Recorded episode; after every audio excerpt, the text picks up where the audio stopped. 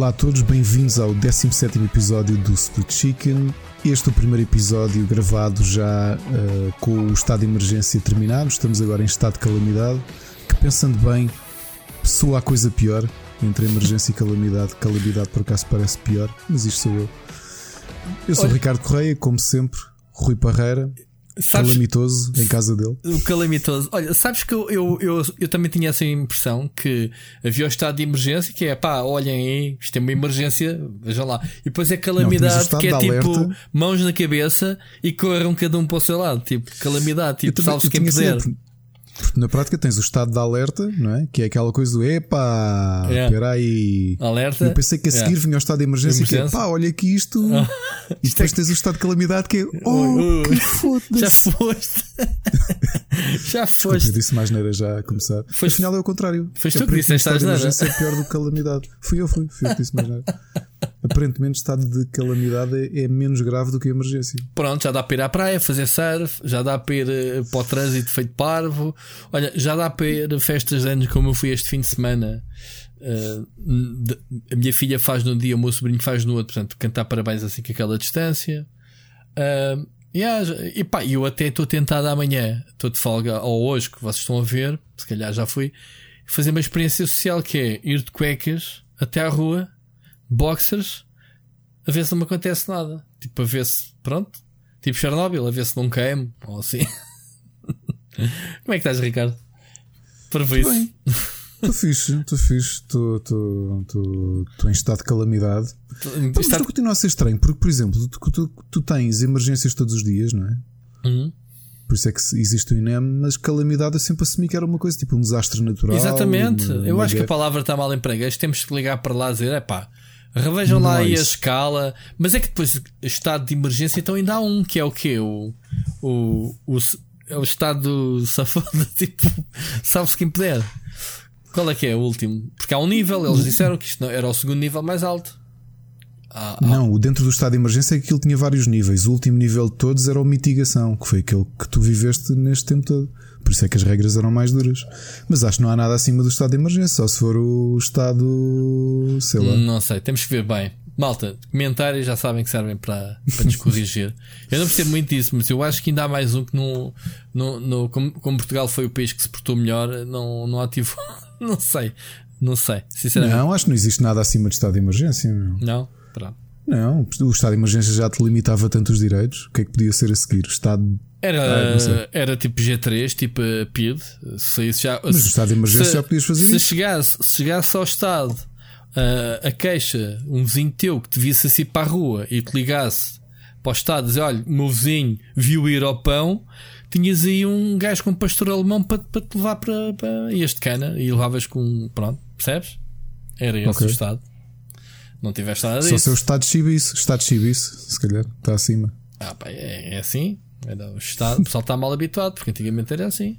Tu nem sabias se o teu vizinho era da PIDA ou não, tão secreto oh, que era. Exato, exato. exato. O pessoal não sabe a sorte que tem.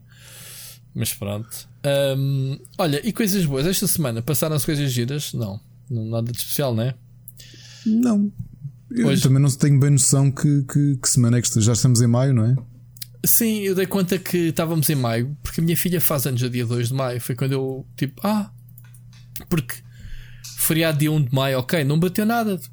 O pessoal foi para a rua, como antigamente, aquelas caminhonetas que vieram, turismo, pá, está-se, não é? Tipo, tudo normal, 1 de maio, levantou-se.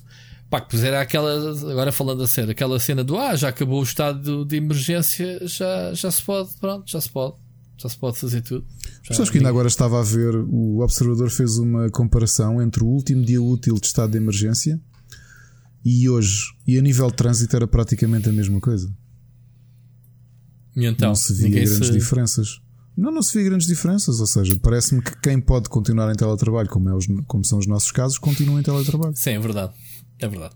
Há muita gente que não está a ir. Os transportes também via reportagem na televisão. Agora falando os, a sério. Os transportes têm as pessoas que são essenciais, essenciais. que continuam a ir, não é? Sim, agora, e aquilo tem sistema que é o número de pessoas que entram no autocarro um, ou no, no barco, acho que foi no barco, aquilo apita e não deixa passar mais ninguém com o número mínimo. Epá, ah, vai ser uma grande cegada se as pessoas tiverem mesmo que ir trabalhar. Se já, se, olha, no meu caso, eu já ia muitas vezes em bicos de pés uh, com dedos das outras pessoas enfiadas em todos os meus orifícios possíveis e imaginários. E, para tu veres, imaginar como é que seria agora com isto tudo, com, com, menos, com os mesmos transportes, porque eles já disseram que não há milagres um, como é que vai ser? Se eles não resolverem Felizmente isso. cá há muito menos gente a andar de transportes, não é? Sim, mas estou a dizer isto, porque isto fala-se que até uh, tem encontrar-se uma vacina que isto vamos ter que aprender a andar. Vamos ter que aprender como. Eu não me estou a ver a ficar em casa até ao próximo ano, nem tu, né? A gente vai ter que voltar uh, mais dia, menos dia, mais menos, menos mês à, à rua, né? As coisas vão começando quando quando os hospitais já não tiverem tantos casos, mas que ainda temos de ter cuidado, a diferença é que provavelmente, como há poucos casos, não tantos como agora, vais ter uma, tens a doença e és uh, logo assistido, não é? Que é isso que eles não querem chegar à tal lotação dos mil, mil casos, não é? Mil internados. Eh, Sim, mil, mil casos graves em, casos em cuidados intensivos, não é? Cuidados intensivos. Não, não tem mais resposta com isso. Isso é a limitação dele. Uh, o que vai acontecer é que tu vai, que tenhas 100 passa a ser uma doença grave, né? como outra qualquer, tens que ir para o hospital, curar, pronto. Um, e vais ter que estar em isolamento se apanhares. Resta saber se quando tu apanhas ficas imune ou não, pronto, porque a partir do momento em que o pessoal vai apanhando e vai se curando, pronto, há de chegar a uma altura. Tenho aqui um comentário que... para te fazer, oh, oh Rui. Hoje, hum. hoje saiu para peer review um estudo de médicos franceses hum. que descobriram Voltando um bocadinho atrás, vocês lembram-se na primeira temporada do Split Chicken, aquele episódio que eu gravei com febre, que já estava com febre há 5 dias? Hum. Foi no meio de dezembro, perto do Natal. Sim, sim. Depois ficaste pior no dia seguinte. Pronto. E, e, que teve esta coisa estranha que eu disse que deve ter sido a gripe mais dura que eu já apanhei e que amigos médicos dizem: pá, realmente este, nestes dois últimos meses, somente este último mês, há aí uma gripe muito forte, meu, muitas pandemias. Era, era, o COVID, era o Covid-18, era a prequela, sim. Não, ainda era o 19. Mas agora estás-te a rir. Mas hoje saiu o artigo, está para peer review de, de médicos franceses que tinham realmente visto um pico grande de pneumonias no final do ano passado. E então pegaram num caso específico. Foi um homem que adoeceu para aí a 14 de dezembro e que dia 27 deu entrada no hospital com pneumonia. Uhum. E então foram-lhe fazer exames e ele tinha anticorpos. Portanto, agora o que eles estão a, o, que, o que os médicos que, que, escreveram esse artigo estão a sugerir é que, ainda que ele só tenha sido uh, identificado na China dia 31 de dezembro, é muito possível que ele já rondasse a Europa antes. Mas como apanhou a fase da gripe, pá, tu repara, tanto quanto sei, Normalmente o tipo de testes que se fazem no, no hospital, já aconteceu com os meus filhos, quando estavam doentes, é perceber com aquele teste de, de swab, não é? De, como é que se diz? De zaragatoa, para perceber se é uma infecção bacteriana ou uma infecção viral, que é para perceber se, se é preciso aplicar anti, se pode aplicar antibiótico ou não. E portanto, será que o que aconteceu, como me aconteceu a mim, que liguei para a saúde 24 a dizer, pá, eu já estou há 5 dias com febre, e disseram, pá, pois isto este ano está assim um bocado difícil, olha, uh, se depois do sexto dia ainda tiver, telefone para cá. Estás a perceber? Pá, será que me aconteceu como aconteceu a muita gente que ficou doente de forma prolongada, que já pode ter tido isto e não sabe? E que se calhar já, já estás curado. Mas, mas para é? isso tu tinhas pegado isso aos teus filhos, à tua mulher, que isso é altamente infeccioso. Portanto... Os meus filhos tinham tido antes de mim. Tinham okay. estado doentes antes de mim. Só que foi uma coisa tipo um, dois dias e passou-lhes. Então tens que. Tens que porque é que não vais fazer. todos de fazer. Vai, vai fazer, fazer, testes teste, a ver se tens anticorpos? Opa, eu estou tão habituado que essas coisas, quando, quando eles não sabem o que é que é, dizem, ah, isso é uma virose.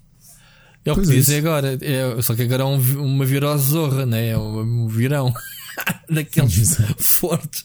Porque epá, é o que mais me irrita é, é ir com a minha filha até lá, até uma coisa qualquer. É uma virose. Isso é uma virose que anda para aí agora. Isso é uma virose porque tu tens muitos vírus, pá, e não, te vão, não vão fazer testes a tentar descobrir que vírus é que tu tens. Porque normalmente a coisa passa rapidamente. É tipo, olha, então vai pôr-te molho que isso, como não há medicamentos, desenrasca-te. Olha, o teu organismo há de funcionar. Que foi que me fizeram a mim? Então, mas te, pá, tu lembras de estar aqui a fazer uh, o programa contigo com febre? Estás a dizer, pá, estou com febre. Até é? ficaste bom temporariamente aquelas duas horas. Eu lembro-me disso. E disse, depois é que no final, quando desligámos, disse: Olha, estava com febre a fazer o programa, aquilo não chegou a baixar.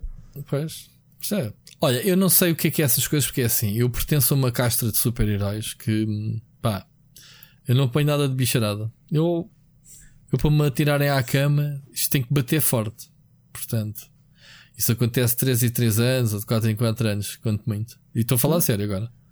Não, eu também, ouve lá. Portanto, e, e eu, eu estranhei porque eu tenho um hábito, mesmo quando apanho estas que me deixam com gripe, eu conheço o meu corpo e sei quando é que aquilo começa e sei que passado 24 horas já não tenho febre. E pá, e desta vez eu estava um bocado a tiltar. Eu assim, mas como é que eu já estou assim há. Portanto, como é que já estou assim Ricardo, há 5 dias e isto não passava? O Ricardo disse que conhecia bem o seu corpo. Está bem. Eu conheço muito bem, digo já. Muito bem. Eu, eu agora já não conheço o meu corpo, preciso de espelhos para me ajudar a olhar. Se como eu não consigo olhar para todos os ângulos possíveis e imaginários. God, anyway, God. bom, amigo, vamos falar de coisas sérias. Olha, hoje estamos a gravar é dia de Star Wars. Pá. Temos que dizer qualquer coisa a ver com Star Wars porque é fixe. Tipo, May the Force be with you. Queres falar alguma coisa? Queres, queres dizer que não viste o último filme ou que já viste? Já vi, já vi, já contei aqui. Andaste vi. meses a dizer que nunca tinhas visto o último filme e que eras e vi, o, gostei, o, e achei giro. Mas eras o último Star dos dois, tipo, vejam para aí Star Wars Era. que eu não vi, caralho, estou, estou aqui. Não vi, relembro, isto, isto parece que está tudo segue da conversa. Eu não vi, eu era para ir ver o filme na, naquele fim de semana que eu fiquei de cama, que já estava, que foi o quinto dia de cama, porque nós gravámos, nós gravámos o podcast atrasados numa sexta-feira à noite. Yeah. E no sábado eu ia ao cinema ver o filme. E eu fui. E tu foste e eu não. E portanto, pronto. Yeah. Olha, vi. Eu... O que é que eu tenho a dizer sobre Star Wars? Eu continuo a achar piada com a malta toda no Facebook insurge Ah, a trilogia nova é má, a trilogia de 1, 2 mas, e 3 é má, é mas, tudo mau. Mas é tudo mau. Mas foi o que disseram da, da, da segunda trilogia do, do Lucas. Também, também. É, vai dar mal. É vai dar mal. E aqueles já já Binds é vai dar mal. E agora já é muito bom. É. Os novos é que, os antigos é que eram muito bons, o 4, é. 5 e o 6. É. Eu, eu, vou dizer isto, e já disse isto no Facebook, epá, e não, não me levem a mal, mas o 4, 5 e o 6 não são filmes excelentes. São muito divertidos. São, são bons filmes. Só que eu acho que a malta tem uns óculos de nostalgia brutais com os filmes. Aquilo não era cinema. Aquilo não é cinema de, de sei lá, não é, não é. Não é um filme do Ridley Scott. Aquilo é Star Wars. Só que as pessoas é que olham para este o, 7, 8 e o 9, o 1, 2 e o 3 com umas expectativas. E o 4, 5 e o 6 é que eram espetaculares. São ótimos. Eu adoro Star Wars. Eu cresci a ver Star Wars. O meu avô adora Star Wars e nós vimos imenso Star Wars. Agora, podem ser ligeiramente superiores, mas são muito superiores. Não são, meu. As histórias do 4 e 5 e 6 continuam a ser uma história banalíssima. Mas vamos lá, isto é, é muito banal. É o, é o efeito Mass Effect, episódio 3. Não é? Eh, só faltava agora a LucasArts, uh, a Disney, fazer uma patch para lançar um fim. Aí, não é? aí só, o, o que eu não gosto do 3 em relação ao 1 e 2 é uma coisa, porque eu acho que o, tu notas a saída da. Como é que ela se chama? Da Princesa Leia? Da... Não, não, da, da escritora do, do, do Mass Effect, do 1 e 2. Que ela sai no final do 2. A minha, a minha grande crítica ao Mass Effect 3 é tu, tu no e 2 tinhas um mundo muito bem escrito, ou seja, aquilo que me envolveu foi conhecer aquilo que um jogador normal podia fazer rush que não perdia, não se sentia defraudado, mas que eu investi para conhecer, conhecer as civilizações todas, conhecer os planetas todos, ler as coisas todas que havia para ler. O terceiro era muito mais focado na ação, foi essa a minha crítica. Havia um desnível grande entre os, o primeiro, o segundo e o terceiro. E tá eu percebi bem. porque eu... os argumentistas principais saíram. Agora, dizeres que a trilogia original do Star Wars, a 4, 5 e 6, é cinema espetacular e é muito bem escrito comparado com o 7, 8 e o 9 ou o 2 e o 3, não é, meu. Pessoal que estão a ouvir isto, se vocês acham, lamento, tirem os óculos da nostalgia. Star Wars não é brilhante como história. Não é brilhante é uma história que, típica. Tem a ver com as direções dadas às personagens, cenas é, que não batem. Bem, a gente está aqui, olha o que a gente está a fazer, a gente está a tocar a onça, como, se como a minha mulher costuma é. dizer, que estás a atiçar, estás a mexer no, no ninho de vespas com um pau e agora a gente vai levar com, com a malta. Mas é verdade, eu já vi o 9. Eu já vi o 9 e já posso dizer isto. A malta que diz assim: aquilo não faz sentido ela poder teleportar um sabre-luz para o outro. Pessoal, aquilo é Star Wars. Eles literalmente podem sacar qualquer ideia do rabo, porque aquilo é a força.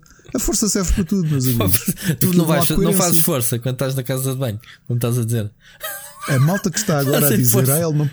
Repara, ela, ah, ela não pode teleportar um sabre-luz, mas ninguém perguntou em 78. Ah, mas ele consegue mexer coisas com, com, com, com a força the fuck, pessoal, é a mesma ideia. Lamento, é a mesma ideia. Yeah. Epá, e desenganem-se, o 4, 5 e 6 não é escrita brilhante. É uma história divertida. É bom cinema. É, um cine yeah. é cinema de entretenimento muito bom. Agora, se é uma maravilha da escrita, não é, meu. Não é. Vejam bem, o 4, 5 e 6 é a típica história do rapazinho, não é? O underdog, que de repente descobre que é uma força poderosa e que vai ser a revolução do, do, do sítio X. Ok? Epá, era o que eu tive tanto medo de falar sobre um tema como este e puxei.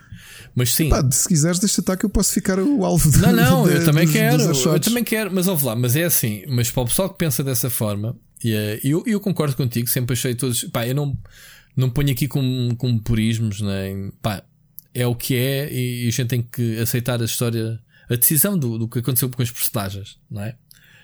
Um, mas sobretudo qual é a ligação para o futuro, o que, é, o que é que vai acontecer. E há sempre, não há nada que satisfaça plenamente os fãs. Uns queriam uma coisa, outros queriam outra, uns preferem um filme, outros preferem outro, whatever. Mas para o pessoal que, dos, dos, dos, puristas, eu vou obrigar quem não viu a ver dois filmes da saga Star Wars que muito pouca gente conhece. Quer dizer, os Ewoks. Sim, que é a Caravana da Coragem e a Batalha, e como é que é? A Conquista de Endor. É, aí vão ver o que é que é bons filmes spin-offs da saga. Que é para não dizerem que o filme do One Solo é mau. Pá, não é brilhante, mas vê-se. Ainda não uma, vi. Uma vez. Olha, o único ainda não vi. Não é, é muito pior. Pá, o melhor. O. Pá, como é que é de se explicar? O. Como é que se chama? O Rogue, o, One. O Rogue, Rogue One, One. Que, que é um spin-off. Acaba por, por, ter tanta qualidade como os outros todos, porque acrescenta mesmo muito à, à timeline uhum. sim, sim da, da cena. Só que está limitado, tem os seus horizontes limitados, porque, como tu sabes, aquilo é uma missão suicida, não há ninguém para contar a história depois. Tiveram, claro, que, claro. tiveram que jogar com isso.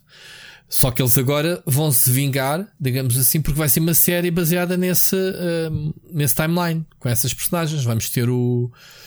Uh, aliás, hoje era uma, um, um, dos dias em que Star Wars ia, ia anunciar o cast não sei se estiveste atento. Dessa série, não sei. Sabes que vai ser outra série de Star Wars, não é? Né? Que é baseada no, no Rogue One. Já sabias? Não, não sabia. Não, que, é não sabia. Que é com aquele gajo, o, o, como é que se chama o, o gajo do Narcos, um, ehm, que faz o Narcos México, que é o principal vilão, personagem sim, o Félix. O Félix, sim, ele, ele entra no Rogue One. Um, pá, eu acho que a série ainda não tem uh, nome definitivo, mas pronto, diz que é a série baseada no, na cena dele. Ok? Um, e então vai, ah, pronto, ainda bem, vai ter uma série, além do Mandalorian, vai ter uma série, uma série dessas. Agora, um, epá, Star Wars é, é, o que? É o Diego Luna, já agora, é o Cassadian Andor, o personagem, ok? Fiz aqui uma, uma, pesquisa marota para, para o pessoal não dizer que a gente tem Alzheimer, como o Jorge Vieira veio dizer que este episódio hoje não vai ter nada, vão lembrar tudo, e tu também. Se a gente não se lembrar, fazemos aqui um truque de compasso de espera e vamos pesquisar. Exato. Para não se queixar. Exato. É? Sim, mas é. é mas ia, ia ser assim, então a, a, série do, do Cassadian Andor. Um, tu, tu queres a malta que quer boas histórias de Star Wars, mas boas histórias existem. Olha, os Knights of the Old Republic eram ótimas histórias de Star Wars. As bandas desenhadas da Dark Horse, que entretanto com a, com a aquisição da Disney passaram a ser Legends, ou seja, não são canónicas. Então, sucesso, aquilo, era um, aquilo era um grande universo Star Wars, aquilo sim era bem escrito. Complexificava a história, aproveitava o, o, o que é que o, aquele mundo tão interessante tinha para oferecer. Agora, os filmes, os filmes, não, não me entendam mal, os, eu adoro os filmes Star Wars, mas não são maravilhas da escrita. Aquilo tem, tem um, um tem um, um, uma linha quase decalcada, não é? Em qualquer um deles. E uhum. mesmo a história do Luke Skywalker, não é? A, a, defrontar o pai, até ele defrontar o pai. É claro que as histórias são interessantes, mas não são, não são inovadoras. Ok. Novamente, pois. na altura, pouco é... tempo depois, ou até ou muito pouco tempo depois, e até em simultâneo, se queremos ir para ficção científica, mas aí a sério, não é, não é fantasia espacial como é o caso Star Wars, e boas histórias, tinhas muita gente a fazer bons filmes. Aliás, boas histórias para filmes. Novamente, Star Wars é entertaining, não é uma história maravilhosa. É como. Uh, sei lá. Agora vou tocar outra onça. A malta gosta do Aragorn do Christopher Paolini. É a mesma coisa que a malta achar que o, que o Aragorn está no mesmo patamar do Lord of the Rings. e é um bocado isso que o Star Wars. Star Wars é giro, não, não, é, não é genial, meu. É giro exatamente por não inventar nada. Não inventa certo. nada aquilo. O certo. 7, o 8 e o 9. Epá, e a malta tem de ver Star Wars sem estes pruridos do. Ai, o, o 4, 5 e o 6 é que eram bons, porque o George Lucas era muito bom. Pá, o George Lucas também não era assim tão bom, meu. Não, que depois, okay. uh, depois da segunda trilogia ele já não era, não era bom, nada bom. Tipo... Ele, ele, foi bom e depois já não é bom, e depois, ah, quem me dera que o George Lucas voltasse. Não, não era isso que tu querias também, meu. Não, não é nada disso que tu queres. Enfim, uh... move on, Ricardo. Move on. Okay. Por outro lado, tenho sorte, estou em, estou em isolamento, portanto não há grandes. Não, mas isto é um luxo para nós, vamos lá ver. Uh, o facto da Disney ter comprado o, a Lucas um, e, e, ter, obviamente, absorvido Star Wars, para nós é, é uma dádiva, porque há muita gente que se opôs. Ah, Jesus, a máquina Disney estragou isto tudo. Pá, estragou não. Se na Disney não pegasse nisto, Uh, o Lucas também não ia pegar, porque ele, ele dizia que, ok, originalmente eram no, três sagas, eram nove episódios, mas ele já não tinha energia para fazer a, a terceira trilogia e estava morto já. Não, não ia acontecer. Claro. A não ser que houvesse outra Disney que pegasse naquilo, não era? Mas entre, entre não termos e termos a continuação das sagas, é pá. E séries de televisão de luz, como uma... já viste o Mandalorian, não já? Não, olha, esqueci de ver essa. Esqueceste o Mandalorian, pronto, já, já vi que tu Star Wars estás a mandar habitats, mas não tens, não tens o dom da palavra, mano. Depois tenho o quê, meu? Tu não, vês, não, vês, não, aqui vês, a brincar, okay. não vês as coisas, meu. Andamos aqui a brincar, ok. Viste uh, o final dos desenhos animados? Tens visto? Tu gostas de animação? Eu não vejo, eu não, não. O meu filho já viu a. Já viu Acho que era hoje Wars, a season final. O Rebels. Oh. Ainda não vi, quero rever agora do início com ele. Okay. Estava à espera que terminasse para poder, para poder, ver. Olha, mais uma, mais uma ideia. Acho que, acho que é muito boa. Sim, mas eu não tenho. Não vi nenhuma série de Star Wars de, em animação. Se calhar um dia também faço. Faço maratona disso. Tenho que ver. Olha, meu amigo, vamos continuar. Deixa-me só aqui. Um, estávamos há bocado a falar do Covid e, e, dos filmes, mas o Stallone está com a ideia de fazer o Demolition Man 2. Yeah. Que é aquele filme que já se antecipava uh, as nossas relações que temos atualmente, a falta de contacto, né? Uh, não sei se já tens as três já conchas. falado aqui dele, falamos aqui dele já. Já falámos. tens as três o, conchas. Demolition Man, o Demolition Man era o meu sonho. Yeah. Yeah. não te lembras de falarmos disso? Lembro, lembro. Pronto, o que é certo é que o Stallone já não ia dizer que, que o 2 pode acontecer. Não sei em que contexto, não sei como, mas uh, ok. Parece bem. Vou querer ver. Isto é eu só, gostei muito do primeiro. É só a parte. Eu sei que o primeiro está ali perdido no tempo, mas eu gostei muito do primeiro. Pá, o primeiro foi naquela época em que o Stallone também lançava filmes quase todos os anos, não era? E, e no meio daquelas coisas todas. Às um, vezes saía um engraçado. Sim. No meio mas, toda. mas tens outra coisa, explica-me lá, tu tens aqui uma nota que, eu, que tu meteste que eu, não, que eu não sei sobre o Nicolas Cage. What the fuck, man? O que, ah, é que, que é que o nosso Cage okay. está aqui a fazer? Eu ainda não vi, eu ainda não vi. Eu só vi um episódio, mas já devem ter ouvido falar. Aliás, a primeira vez que eu ouvi falar desta série foi do filho do Trump, um deles, um dos um dos borregos, filhos do Trump, uh, que estava a ver um documentário no Netflix chamado Tiger Kings sobre, sobre Malta na América que faz criação de tigres.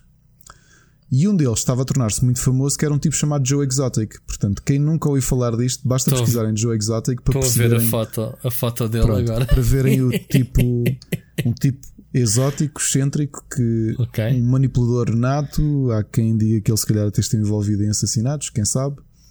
Uh, homossexual. Uh, portanto, um personagem, basta ouvi-lo a falar. Ele concorreu para senador, acho eu, usando a, na altura. Um, a fama que tinha, já na zona por ser. Eh, pá, por ter ali uma espécie Mas ele de. fazia mal aos tigres ou era, tratava bem Não, deles? ele tem um rancho. Ele tem um rancho. Ele fazia pior às pessoas que trabalhavam com ele do que propriamente aos tigres. Mas pronto, eu só vi um episódio e aquilo é mesmo um episódio. É uma série dedicada àquele white trash americano. Uhum. Estás a ver? Tipo, ele é mais um white trash. Tu vês, eu vi aquilo, vi uma, um episódio com a Ana e, e, passei o tempo todo com a boca aberta, tipo com queixo caído a pensar, redneck. isto é só white trash. Sim, Yeah. redneck. Yeah. O tipo é todo maluco por armas e minas e explosivos. Claro. E então já anunciaram que o Nicolas Cage, portanto, isto teve tanto sucesso este comentário que ainda os episódios ainda saem no Netflix e é dos maiores sucessos deste ano do Netflix. Repara, foi o filho do Trump que fez publicidade. A primeira vez que eu ouvi foi ele a dizer. Um, e já decidiram que vai ser o Nicolas Cage a fazer deste tipo na, numa série. Eu acho mal, porque eu acho que o, o- vocês depois verem o tipo a falar, ele devia fazer dele mesmo, numa versão ficcionada dele mesmo, ok? Porque ele é um, é um personagem. Um, mas pronto, coitadinho do Nicolas Cage. Eu sei que a malta se farta de gozar, mas eu admito que para aí até 2000 ele era capaz de ser o meu autor favorito. Eu, eu, eu adorei tanta coisa que ele fez. Ele fez muita coisa boa. Ele fez. Ele fez. Tanta coisa. Pá, Ele- seja o.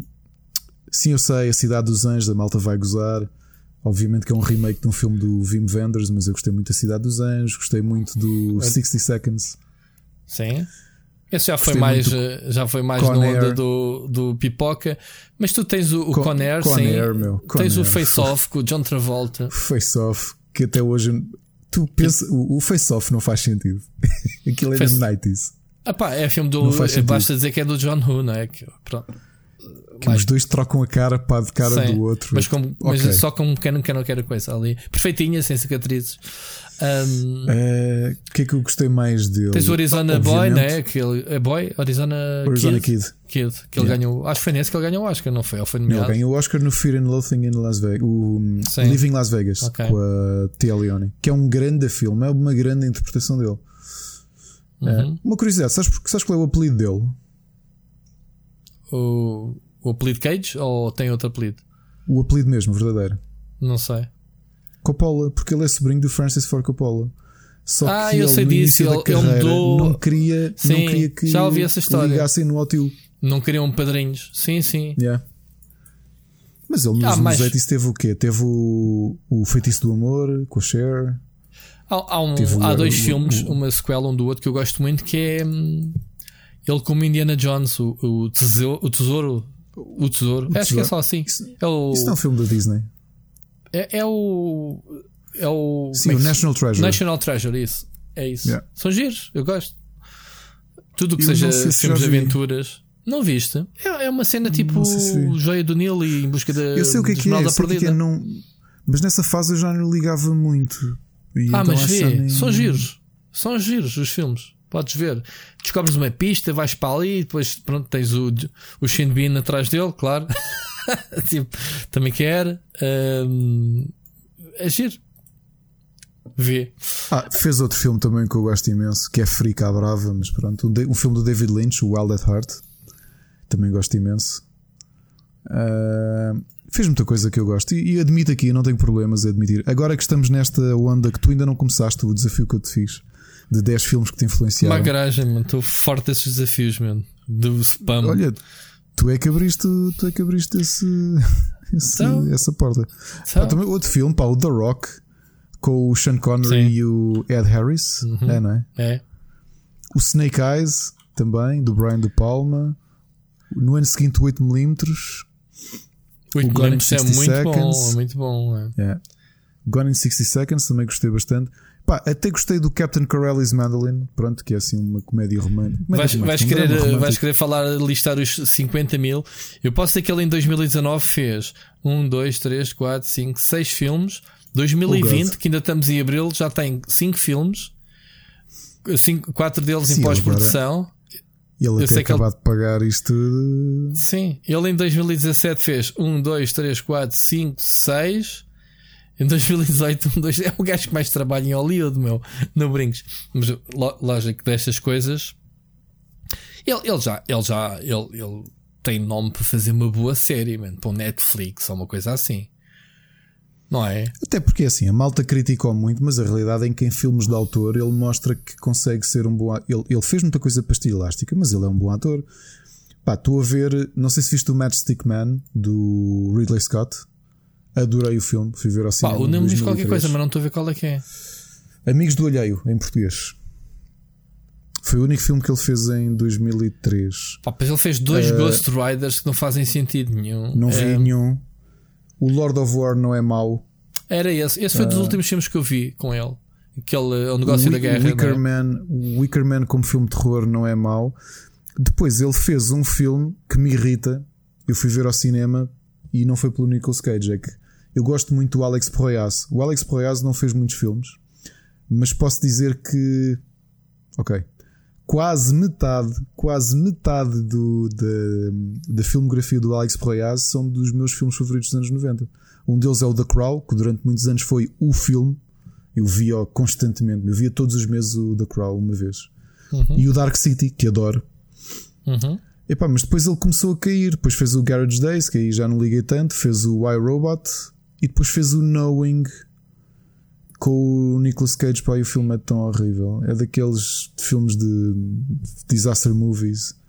Achei tão horrível o filme. Vais ver. Epá, Ele tem tantos filmes acho... que a gente vai começar a ver eh, filmes na televisão com o Nicolas Cage que a gente nunca ouviu falar na vida. Bah, ele fez... Acho que o último que eu gostei com ele foi o Kick-Ass, mas o filme também não era sobre ele, ele era apenas ah, um sim. Dos... Sim, era secundário. Um, fogo, não há um nome aqui que me diga alguma coisa. Passam completamente ao lado. Mano. O gajo, a carreira gajo, dele foi melhor até 2000. Gastou, até 2000 a carreira dele foi gastou o nome todo dele nos últimos anos. Os últimos, sobretudo 5 anos. Desde 2015. Pá, lá, eu, eu acho que até ao final dos anos 90 ele é, devia ser dos atores mais bem pagos de Hollywood. Ah, ele, ele tinha bem de acessos seguidos. Então ele teve ali, ele teve ali, estava, tu aqui que ali está à frente. Tu tens. Hum, onde é que está? Desde, desde o morrer em Las Vegas, não é? Logo a Sim. seguir o Rochedo, logo a seguir o Conair, que é a Fortaleza. Depois face tens off. o Face Off, Cidade dos Anjos, Olhos das Serpentes, 8mm. E o Gone in 60 Seconds? 60 Seconds. Epá, tu tens aqui 10 filmes a quase todos os anos, um por ano. Epá, que o gajo estava, que isto vendia bué. Sim, sim. Gajo estava nos grandes blockbusters. Depois foi fazendo esses coisitos. Enfim. Sabes que ele é um ávido fã de banda desenhada, não sabes? Daí o Kick-Ass, não? A ligação dele. Não, daí o filho dele se chamar Cal L. Um, ah, é? Não sabia. Parte, é, parte de onde ele, pelo que eu percebi, onde ele estourou o dinheiro foi não só em banda desenhada, mas também a tentar criar a sua própria editora. A sério? Yeah. Mas a, a, falência dele foi um advogado que fez mal as contas do fisco, né? E o gajo ficou a dever dinheiro também ao fisco. Mas acho que ele se meteu num negócio, não, não foi tão grave como o Wesley Snipes, né? Hum. Quase. Uh, mas ele acho que meteu, meteu muito dinheiro a tentar criar uma editora, tipo Marvel e DC. Ok, é legítimo. E tens aquela então. particularidade da imagem que já revelaram que ele era suposto ter sido o super-homem no final dos anos 80. Oh, pá, eu, eu já vi isso. Já viste aí foto? Vi. Na altura o gajo estava com uma ganda gadelha, não sei o que é que ele pois estava, devia estar a fazer. Sabes o que é que ele parece assim à distância? Parece o Todd, o Todd Hiddleston. Ah pá, tão mal, meu. Uh, ainda bem que não lhe deram, mano. Epá, para já, ele. Pronto. Coitado do moço. Coitado, mano, a sério. Não, não, acho que não, não lhe assentava nada bem o papel. Okay. Olhando para a fisionomia dele, não sei, digo eu. Lá está. Uma pessoa começa logo a pensar no Christopher Reeve e não sei o que e pensa, fogo. Nicholas Cage? Não. É Christopher Reeve, né? Estou a dizer bem. Era o Christopher Reeve, Sim. Enfim, olha, move on. Isto, isto nem sequer eram temas, era o tempo de. E já está quase a metade do podcast, a não sei o que é que se passa. Vamos, vamos aos temas mesmo a sério. Isto Só não temas. esquecer continuar a não acontecer nada, não é? Quer dizer, o mundo está tá em pausa. Não, já tem acontecido. Esta semana já aconteceu. Pá, foi anunciado o novo Assassin's Creed. Portanto, logo aí na indústria dos jogos, para tudo. Sim, né? o, o vídeo estava muito giro. Eu gostei uh, bastante. Gostaste, viste? Gostei. Epá, mas isto mais Sei, uma estou vez. com alguma expectativa para. Mas, para, mas para escuta, mas, mas prova que esta indústria é desbocada. Há, pá, há dois anos que se anda a falar no, no Assassin's Creed uh, Vikings, um, não é? E isto, com este nome, ainda por cima, que era o Assassin's Creed Valhalla, falava-se Valhalla e falava-se noutro nome. Como é que era? Midgard. Uh, Midgard, sim. Uh... Sim, mas também não foge muito por aí. Queres fazer coisas no. Ou Ragnarok, queres fazer coisas no, no, no tempo dos Vikings, tens ali uma série de sim, palavras era, que encaixar. Era Assassin's Creed Ragnarok, sim, era isso. Era, encaixar, encaixa. Mas... Pronto, Valhalla. Um, epá, o trailer é uma colagem à série Vikings. É que, pá, as personagens, o... todo aquele ambiente Olha, criado. Estou para ver, curiosamente, este fim de semana o Bruno Mendonça veio ter comigo e lançou uma dúvida que eu próprio tenho, que é começa a ver o Vikings ou o Lost Kingdom? Um, Porque acho que as duas são bastante é bem muito... cotadas. Sim, o Lost Kingdom não posso dar a opinião que não vi. Está na minha lista para ver. O Vikings é muito bom, apesar de eu não, não ter visto a última série e meia. Porque porque apesar de tudo, o Vikings está ligado a factos verídicos, né? à história do, de Lockbar, né? Como é que se diz? O, o, Ragnar. Ragnar. O Ragnar. Ragnar, Lock, Ragnar qualquer coisa. E... Mas ele existiu mesmo? Sim, sim. Sim, sim. okay. Isso é uma, uma, uma figura histórica de, dos vikings. E os filhos também. Estás a ver? E, e, há muita coisa ali que bate. Obviamente. E não há nenhum episódio passado aqui em Portugal? não.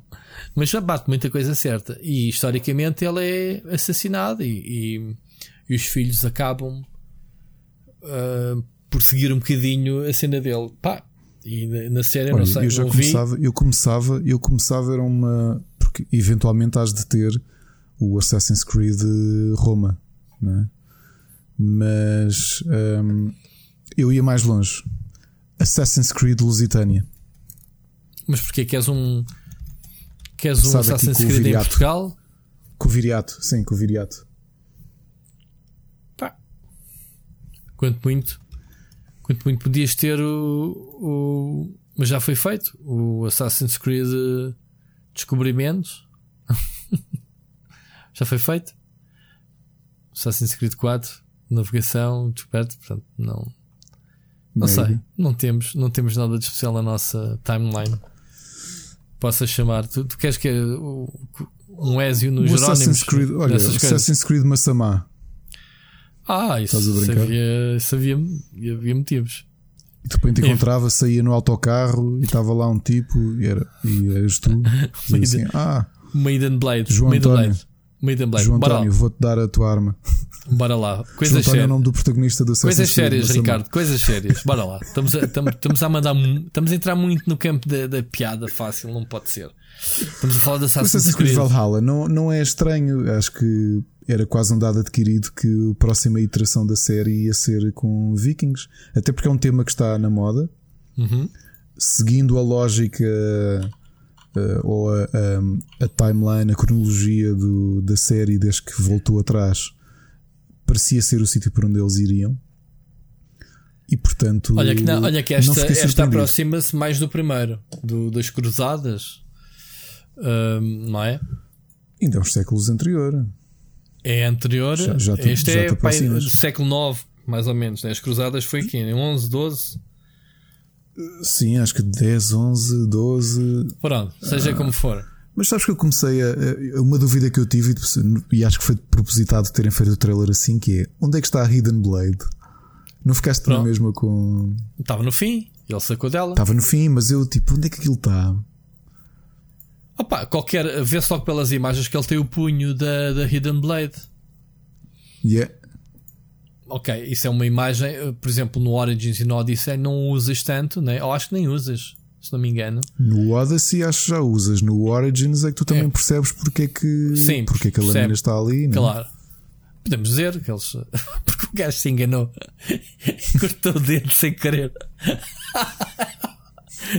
É spoiler, não é? Mas pá, é das cenas mais engraçadas do jogo.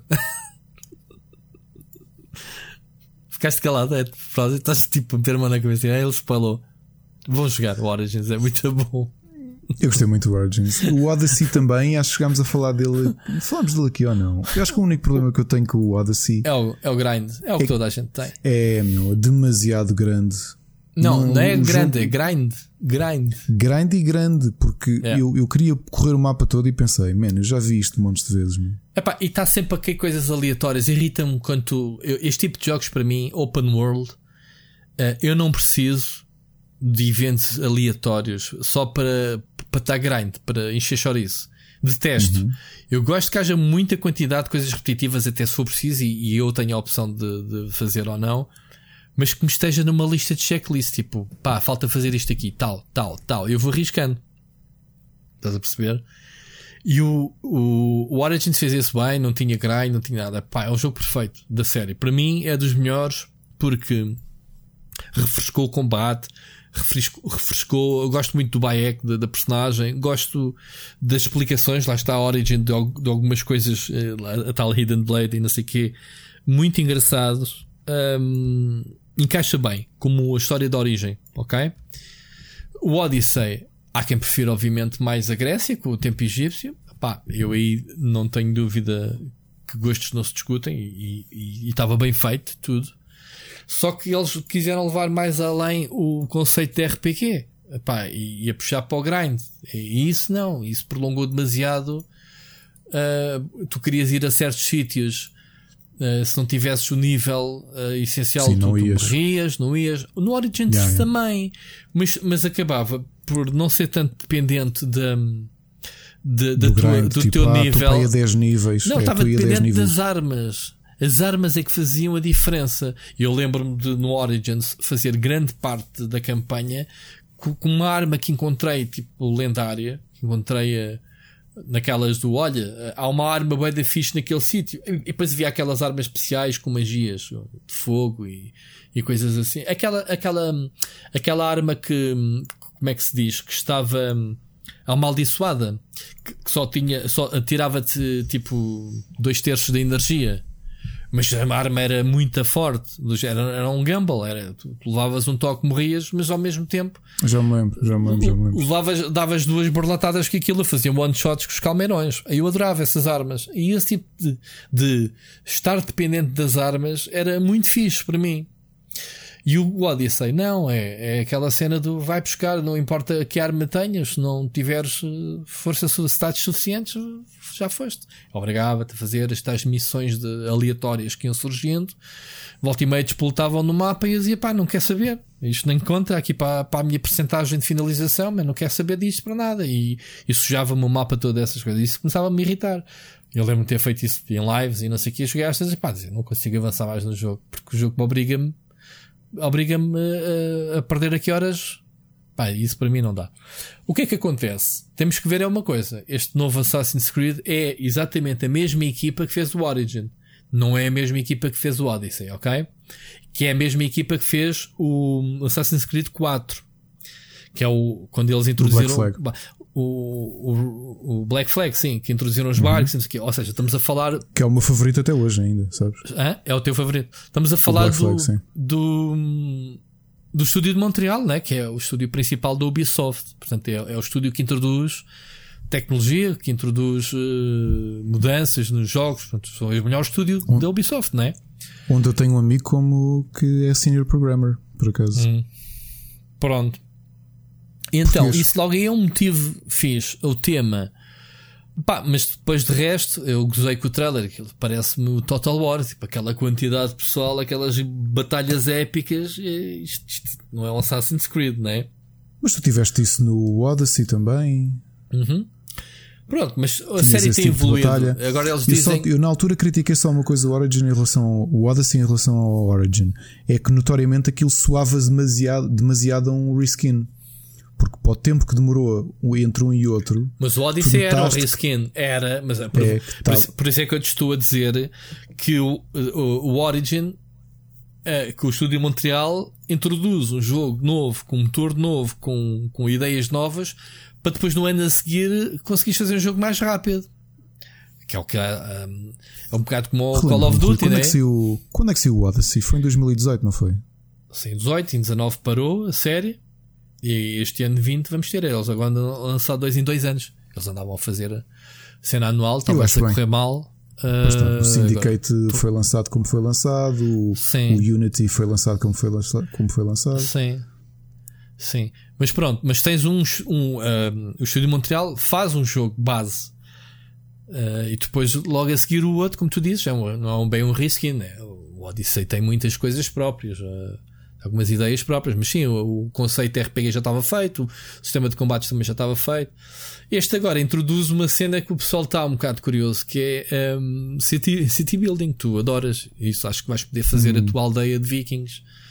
Um, ou seja, vais provavelmente chegar, chegar, a sítios uh, que eles exploram, né? os vikings são, são um povo de expansão, né? e depois montas acampamentos e, e a partir disso exploras Pronto, Sim, o mais provável é que tu vais de salvar pessoas em missões secundárias ou principais e vais trazê-las para a tua pois. aldeia e isso vai evoluir. Yeah. É. Hum. Provavelmente vais ter o ferreiro que vai subir, vais ter acesso a armas novas porque evoluíste. Coisas que já vimos nos jogos anteriores, mas pronto, criar de raiz uma cidade, tu, tu já podias fazer umas coisas. Uh, Lembro-me de, sei lá, até a própria mansão do Ezio, quando, lembras quando tu começavas a, a melhorar. Joguei o 2. Não sei se esse não foi no 3. No, na terceira parte da trilogia. Eu joguei o primeiro e depois saltei logo para o Black Flag e adorei o Black Flag. Não, não. Adorei. Então acho que eu no, no, no terceiro episódio, já não me lembro, o Revelation, já não me lembro, da trilogia do Ezio.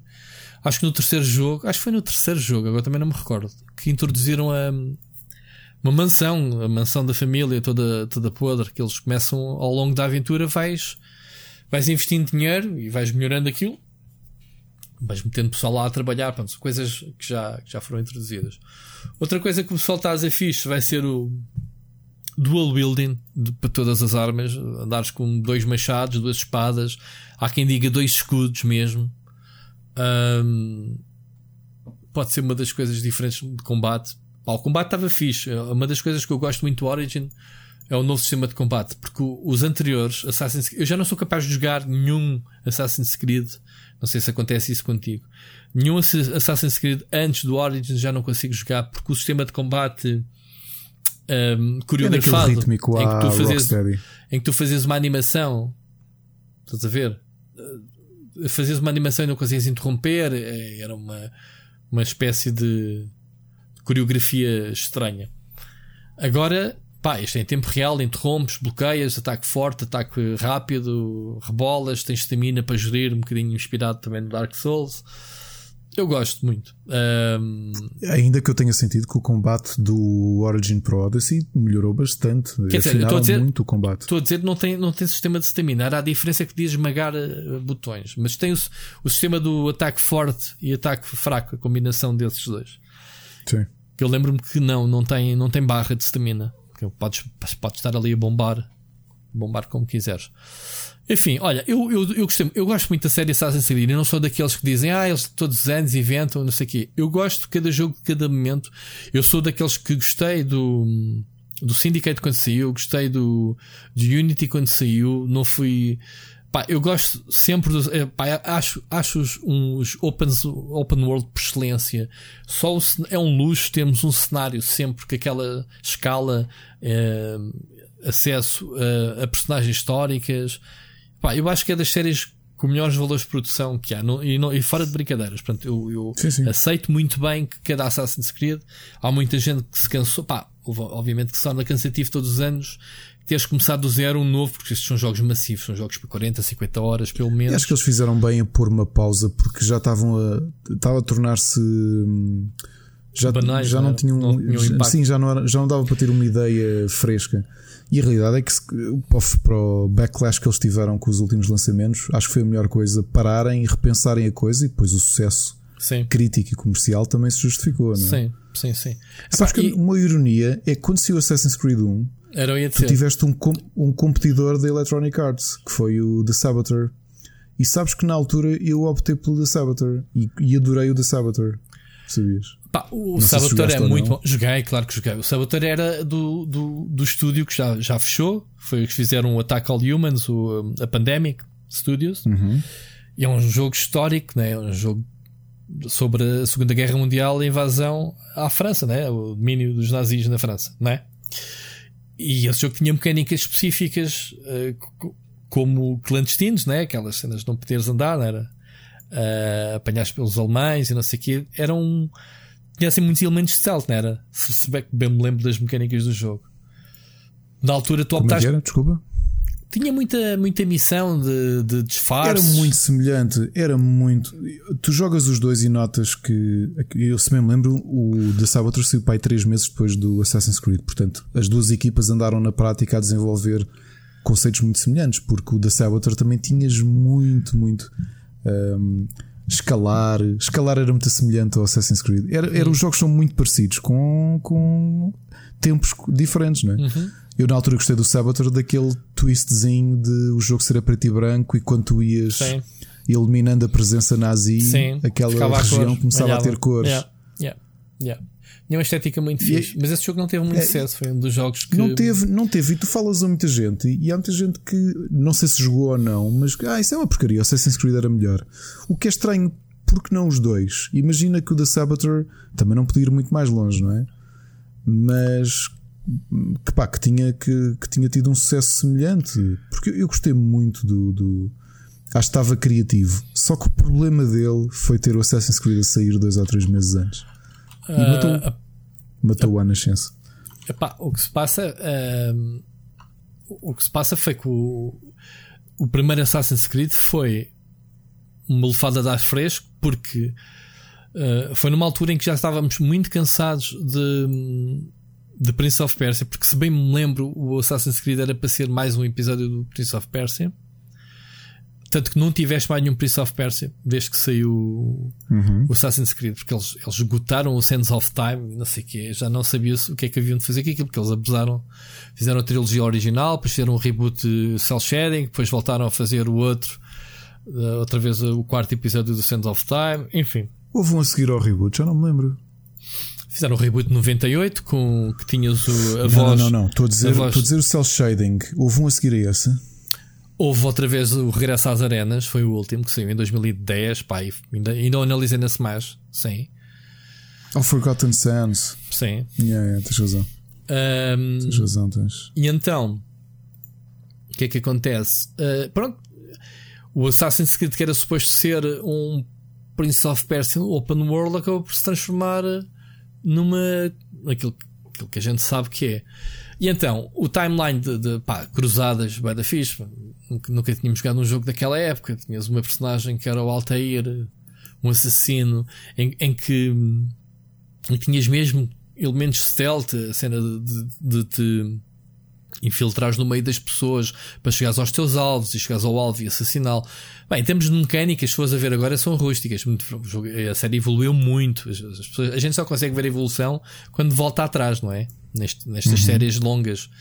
Pá, porque este jogo já tem, sei lá, a série Assassin's Creed uns 13 anos, pá, aí, não é?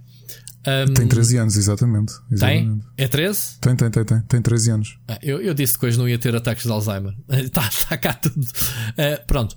E, e o que é que acontece? Eu, pelo menos, joguei na altura que saiu. Um, era muito repetitivo. Era a única questão. Era tinhas o palco, tinhas assim, Jerusalém, tinhas aquela, aquela cidade imensa para explorar, aquelas aquele sistema de trepar que era, que era brutal. Um, faltava-lhe algum conteúdo, alguma variação. As coisas até pá, vias metade do jogo e vias o, o, o resto, não era? A tua curiosidade prendia-se, obviamente, por seguir a história. Uh, e depois havia aquela curiosidade de epá, pera lá, mas isto não é em Jerusalém, isto afinal há aqui uma máquina que nos transporta, uh, percebes? Há aqui esta, ao início, aquela, o Desmond, né, que era a personagem, personagem que, que era utilizada que se revelou irritante, essa, essa dualidade com a atualidade, não é? Mas eu, eu gostei muito por causa disso. Era matemática original, pá, sistemas de trepar, de combates, mesmo na altura, ok. Uh, tínhamos muito Prince of Persia, aquele sistema de combates muito coreografado, muita cambalhota por cima das personagens, não sei o quê. Agora é ver, é ver a série evoluiu. Pá, depois do Assassin's Creed 2 foi aquela do opá, temos aqui uma, uma gema por polir das mãos, bora arrebentar com isto. Pá, o Assassin's Creed 2 é considerado um dos melhores da, da série. até agora. O 2, o original, não é? O primeiro que saiu. Depois, mais uma vez, saíram dois episódios para esmiuçar, bem o Ezio. Sim. Depois as miúdas também se apaixonaram muito, conquistou um, um, um, público feminino por causa do Ezio, aquele galã italiano. e pronto, o resto, o resto é história. Pois talvez, só por curiosidade, o Assassin's Creed Valhalla vai sair na, no último dia do ano, não é? Porquê? Não dia sei. 31 de dezembro é. estou a, a ver sério? aqui, por exemplo, na Epic Store, porque este vai ser o primeiro que não vai estar no Steam. Sim, vai estar na Ubi, uh, Uplay. Vai estar no, no, no Uplay no, na Epic Store. Sim. E o dia de lançamento é 31 de dezembro. Portanto, isto é que Isto é para, para a passagem de ano? Não, eu sei é que eles, eles querem garantir que o jogo eh, está no catálogo inicial das novas consolas. Vai Sim. ser um jogo cross-gen. Portanto, a minha única preocupação ainda é essa. Vamos ter um jogo com uma qualidade na próxima geração. Lembras que os jogos de cross-gen são sempre esquisitos tu pois são ali estás a desenvolver é yeah, na carne é peixe, estás a desenvolver para a nova geração e estás a fazer uh, um nerf para consolas atuais. Uh, muita gente ainda vai jogar na consola atual e depois vai ficar a lamber-se com o que vais a ver. Depois tens aquela situação que é só um, um update gráfico, não é? Um, percebes? É, eu, é muito estranho. É, eu não gosto, não gosto dos jogos cross-gen quando foi a passagem da PlayStation 3 para a 4, isso, pá, os jogos que saíram naquela altura, e estes estúdios grandes aproveitam bem porque dão um boost à nova geração, mas também querem arrebanhar, obviamente, os milhões de consolas que ainda existem no mercado, não é? E que as pessoas, que as pessoas ainda têm. Mas pronto. Estou com expectativas elevadas, mesmo o pessoal a comentar aceitou bem, não houve polémicas que eu tivesse apercebido. Uh, como tu dizes, é um tema fácil de porque está muito na moda, as séries, está. Vikings sempre foi fixe, desde miúdos, né? Que curtimos os Vikings. Um, e pronto, uh, acho que para a semana, para a semana, não, hoje é esta semana. Semana passada foi prometido, acho que para esta semana, um trailer de gameplay, porque aquilo que vimos foi um CGI. Um, e portanto, esta semana logo vamos para a semana, só ver motivo, voltamos outra vez a este tema para, para, para, para vermos se há gameplay ou não. Fazemos aqui a nossa análise. Mas parece bem, não é? Estou com alguma. Sabes que o facto de tu teres um ano de diferença ou dois dá-te para desenjoar e para ganhar pico outra vez para jogar Ganhar um saudades. Ganhar saudades. É. Não é? Coisa que não me é. acontece com o Fallout, por exemplo. Não consigo ganhar saudades Quem? ao Fallout. Qual? Fallout. Eu enjoei tanto o Fallout 3 porque esmiucei todo que eu não consegui jogar ao 4 com a mesma saudade. E pois, então, claro, Fallout 76 pá, queimou-me completamente a série, eu não quero saber. Não, neste momento, falado para mim. E atenção, eu sou o jogador do primeiro e do segundo que, que adorei na altura em que eles saíram. Portanto, a minha passagem para o 3 foi: Uou, cá está, mais uma série clássica a regressar. Estás a ver? Na altura. E pronto. E depois vai saber. Não, não, eu gostei muito do Fallout 3. Não, na altura. Só que enjoei porque esmiucei. Eu fiz os mil pontos de achievement, ainda papei mais os DLCs. Mas estava farto, estava de barriga mesmo cheia. Estás a ver quando tu adoras um almoço, mas comes, comes, comes e no fim, ah, estou bem, e durante um monte de tempo não queres comer mais nada, por muito bom que seja. Eu não estou a dizer que o Fallout 4 seja mau, atenção, até gostei, não quero saber da, da, mecânica das construções, mas, mas era muito parecido com o 3, esteticamente, primeira pessoa, uh, sistema de VAX, sistema, sistema de tens em pausa para os ataques, pá, não quis saber. Fallout 66, pronto, é aquilo que a gente sabe. vale a pena e no meio disto tudo, onde raio está o Beyond Good and Evil? Pá, perguntou o Michel Ancel. Queres o número dele? Queres Ele não tem atendido. Não atende. Ele não me atende? Mas sabes que, uh, sabes que aquele talk show que falámos a semana passada do, um, ehm, do Gary, Gary Whiter, que tu não conhecias, aquele sim. escritor sim, sim, sim. Uh, de cenas de Star Wars e isso acho que esta semana disse-me o Sírio ao bocado, esta semana levou lá o Jordan McKenna. Portanto, eu perguntei logo até eu, ele falou alguma coisa do novo Prince of Persia, ao que parece, ao que parece nada. Portanto, não acredito que se vá sair tão cedo, não. Pois. Porque eu acho que é, é uma série que colide muito com o. Com o Assassin's Creed, pelas razões que eu já yeah. te disse. Pelas, pelas razões que já te disse. Mas fazia-se um, um Prince of Persia. Não me digas Porque que não. repara, epá, fazem e, vão, e vendem se fizerem, só que do ponto de vista de desenvolvimento, não é que lhes importe muito estar a desenvolver dois jogos parecidos, não é? Uh, epá, mas parece-me demasiado semelhante. Até porque a equipa naturalmente que iria fazer isso são aquelas que estão agora adjudicadas a fazer Assassin's Creed.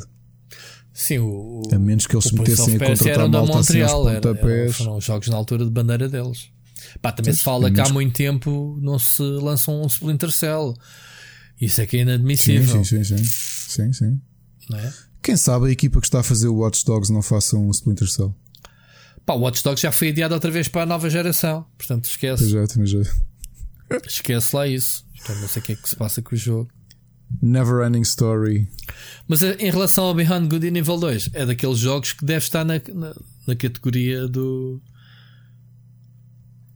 Na categoria de, daquele famoso simulador de naves. Ainda hoje houve notícias dele, no, do no... Star Citizen. Eu disse yeah. que hoje não havia ataques de Alzheimer. Está cá os nomezinhos todas as pessoas, dos jogos. Ah, Vieira, o que é que tu dizes? Os comprimidos hoje. Ele não ouve, ele não ouve. Que ele no outro dia estava, estava a postar um, informação do talk show que tu anunciaste aqui no episódio da semana passada. Portanto, ele já nos deixou. Ele já não nos está a ouvir. Não, mas olha que ele foi dos primeiros a anunciar isso. É, aquilo que eu sei foi dele. Não está assim tão. Ah, foi. Não está assim tudo Jorge, então peço desculpa por estar aqui a manchar o teu nome. Ele ouve, ele ouve. Ele amanhã já te diz assim: palhaço. Jorge? Exato. No Facebook do Ricardo diz só palhaço e a gente já percebe porquê. Podes dizer isso que nós estamos em, em social distancing, que eu depois não, não vou lá ter contigo para, para tirar temas. Coitado, já deve estar cheio de salados nossos. Eu dele, pronto. Enfim. E sushi. Pá, eu tenho quase um, um reflexo pavloviano. sushi, pá. sushi, ainda falei isso à minha mulher. Olha, falei de ti. Eu disse: Olha, já eu e o Ricardo já combinámos que íamos um grande sushi quando isto acabasse. Não sabemos quando. É verdade. Nem sabemos se haverá então, sushi pá, na altura. Ah, então ir ao sushi, mas pedi para pôr no forno primeiro. então não era sushi, era peixe cozido. Olha, querem mais um episódio do o Ricardo na quarentena? É curto. É verdade. Já esqueci-me de perguntar, isso já é dada de querido. Vamos lá. Ricardo, Vamos lá, Ricardo na quarentena. A semana passada, quarta-feira passada, fui ao lixo mais uma vez e fui fazer uma coisa que não tinha feito ainda em sete semanas, que foi dar uma volta com o carro. Okay. E andei a dar aqui uma volta com o carro aqui no, no, no bairro. Feito Passei à frente de casa do Marco Janeiro. Sim, andei tipo 25 minutos a andar assim à volta do bairro. Depois há aqui uma, uma, uma reta atrás do, dos meus prédios. Acelerava um bocado, que é para puxar pelo carro e não sei o quê. Andei 20 e tal minutos a ouvir música. Havia pessoas a, que estavam a passear os cães que punham-se a olhar para mim, porque eu andava aqui numa reta que tem duas rotundas nas pontas. Então eu andava, fazia a reta, rotunda para trás, e pronto, é isso. Entretanto, comemos McDonald's e novamente fizemos a, a tática de metê-lo no forno. Não estraga, a única coisa que se nota a diferença é mesmo o, pão. Que fica um bocado. E a alfacezinha não fica, não fica estaladiça? Não, opá, olha, isso foi daquelas coisas que eu achei curioso. Tu não notas a diferença quase nada. Não, não notas na, na, nos picos, não notas na cebola, não notas no, no alface. Na alface não notas. O pão é que notas. Porque ele fica assim um bocadinho mais tostado. Estás a ver? Hum. As batatas também não notas nada, ficam assim ainda com aquele com o óleo, estás a ver? Com o calor todo, aquilo o óleo vem todo ao de cima, fica fresquinho. Olha, nós, nós, nós se fôssemos a meter tudo no forno, aquilo que veio, tem vindo chegar a casa, que basicamente elas estão compulsivas a, a encomendar tudo e mais alguma coisa. Olha, o bolo de anos da minha filha foi encomendado de fora, portanto, não foi ao forno. Balões para a minha filha e para o meu sobrinho, portanto, pessoas a virem entregar balões eh, com mensagens e não sei o que não, não puseram os balões no forno? No forno, já viste se puséssemos no forno. Ontem, acho que também mandaram entregar para o dia da mãe flores à minha sogra. Um, temos recebido comida, uh, supermercado, epá, caixas de bugigangas que elas compram nos chineses. Sei lá, fica ali de quarentena dois a três dias, ninguém mexe nas caixas. Tem chegado desde perfumes a cenas, sei lá, eu não sei. Epá, Isto é. Já que estou se falar em compras online, eu tenho que fazer aqui um desabafo nesta fase em que nós sabemos que a economia vai levar um, um tombozinho, um, queria comprar uns quantos livros para oferecer ao meu filho também, vai fazer anos. Nos quê?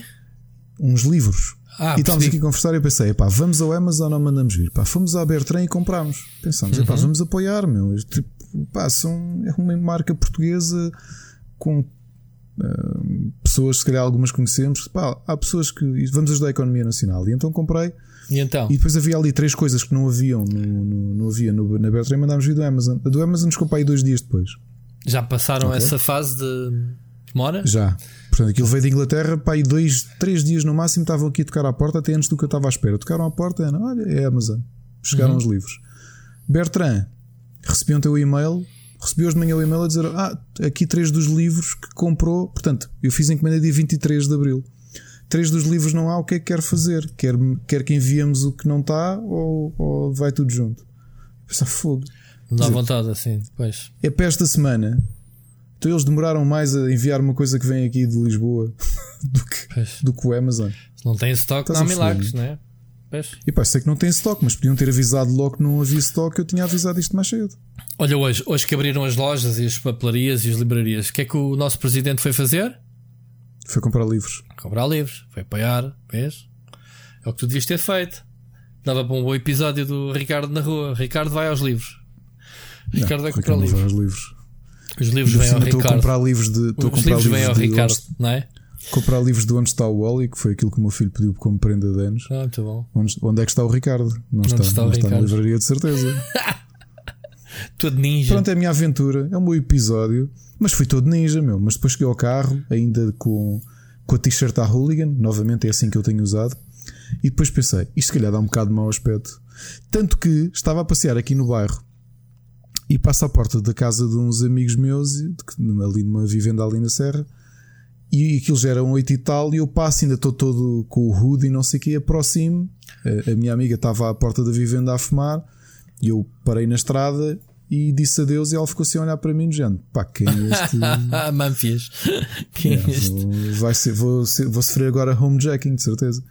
Eu abri um bocadinho o vidro, olá, mas um, um bocadinho o vidro tipo para não, para não passar perdigoto nenhum, mesmo a dois metros, percebes? Então estive a conversar assim aos gritos, mas à distância dentro do carro. Uh, e é isto. Ah, pronto, é a aventura do Ricardo. Sabes, na, na, pandemia. Mas, mas, sabes que esse tipo de cenas insólitas também acontece na indústria. Não sei se agora fazendo já alguém para o próximo tema. Soubeste a notícia que o Indivisible uh, saiu na Switch, mas. Uh, não sabia. Não sabia, pá. Eu só por tu teres partilhado isso aqui no nosso. Não tinhas? Já sabias? Não, é pá, não sabia. É tão estranho, meu. Mas espera, o, o que eu não te meti aí foi não só o estúdio indie né, que fez o jogo sabia que o jogo tinha sido lançado, como a própria editora, que acho que é 505, também não sabia. o que ainda torna isto muito mais estúpido. E então estás. Depois vieram com a explicação, pedirem desculpa, obviamente, que foi. Eles tinham essa data realmente anunciada para ser o jogo e programada nas lojas digitais. Ok, programada. E depois decidiram que a patch do dia 0 ou do dia 1 um, do lançamento do jogo precisava de ser mais trabalhada, decidiram adiar uns dias, mas já está-se bem, então pronto, não se lança para a semana. Mas alguém esqueceu-se de mexer no calendário daquilo. O, o certo é que o jogo foi lançado e pronto, não, não houve aqui malandrice, não houve, não houve uma situação de estamos-nos a relar para o estúdio. A gente lançou o jogo porque sim e não temos de dar satisfações nem sequer foi feito nenhum anúncio oficial ou press releases para as redações para dar conta. Simplesmente uh, eles souberam. Eles por... perceberam que houve malta a twittar, não é? Sim, por tweets pessoal a dar os parabéns do, do ah, o jogo já está na, na loja da Switch. Parabéns, meu, banda fixe, grande jogo, e é, grande jogo. Um, e pronto, é uma história bizarra, não, não tem grande notícia, mas ao mesmo tempo vai lá, esta indústria dos jogos é tão estranha que isto serviu, esta história bizarra serviu.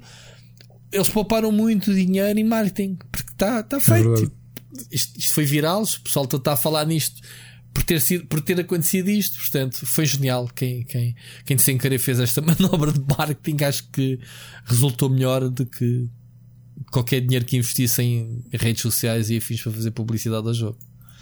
Portanto, é. E continuam a haver histórias. Isto. Histórias de trabalhar em casa é assim. O pessoal esquece de certas coisas. O equivalente um, disto no cinema era tipo um realizador receber os parabéns. Pá, fui ver o teu filme no cinema ontem, gostei imenso. mas aqui, esse filme. É, já? Até então, mas. ainda não vi eu, ainda nem sequer vi, ainda nem sequer provei. Se o filme Enfim. E outra coisa caricata é os criadores a dizerem pá, mas isso que está aí nem sequer é a build final porque ainda falta montes de coisas. Lá está. É. Faz sentido, estás a ver? Não é a build final porque eles estavam a trabalhar na, na tal patch do dia 1 para Exato, ter essas cenas que faltam. Mas foi um erro, um erro geral, portanto. Estão todos perdoados, a meu ver. Façam lá o Apache, que o jogo é bom, mas corrijam o que tiverem que corrigir.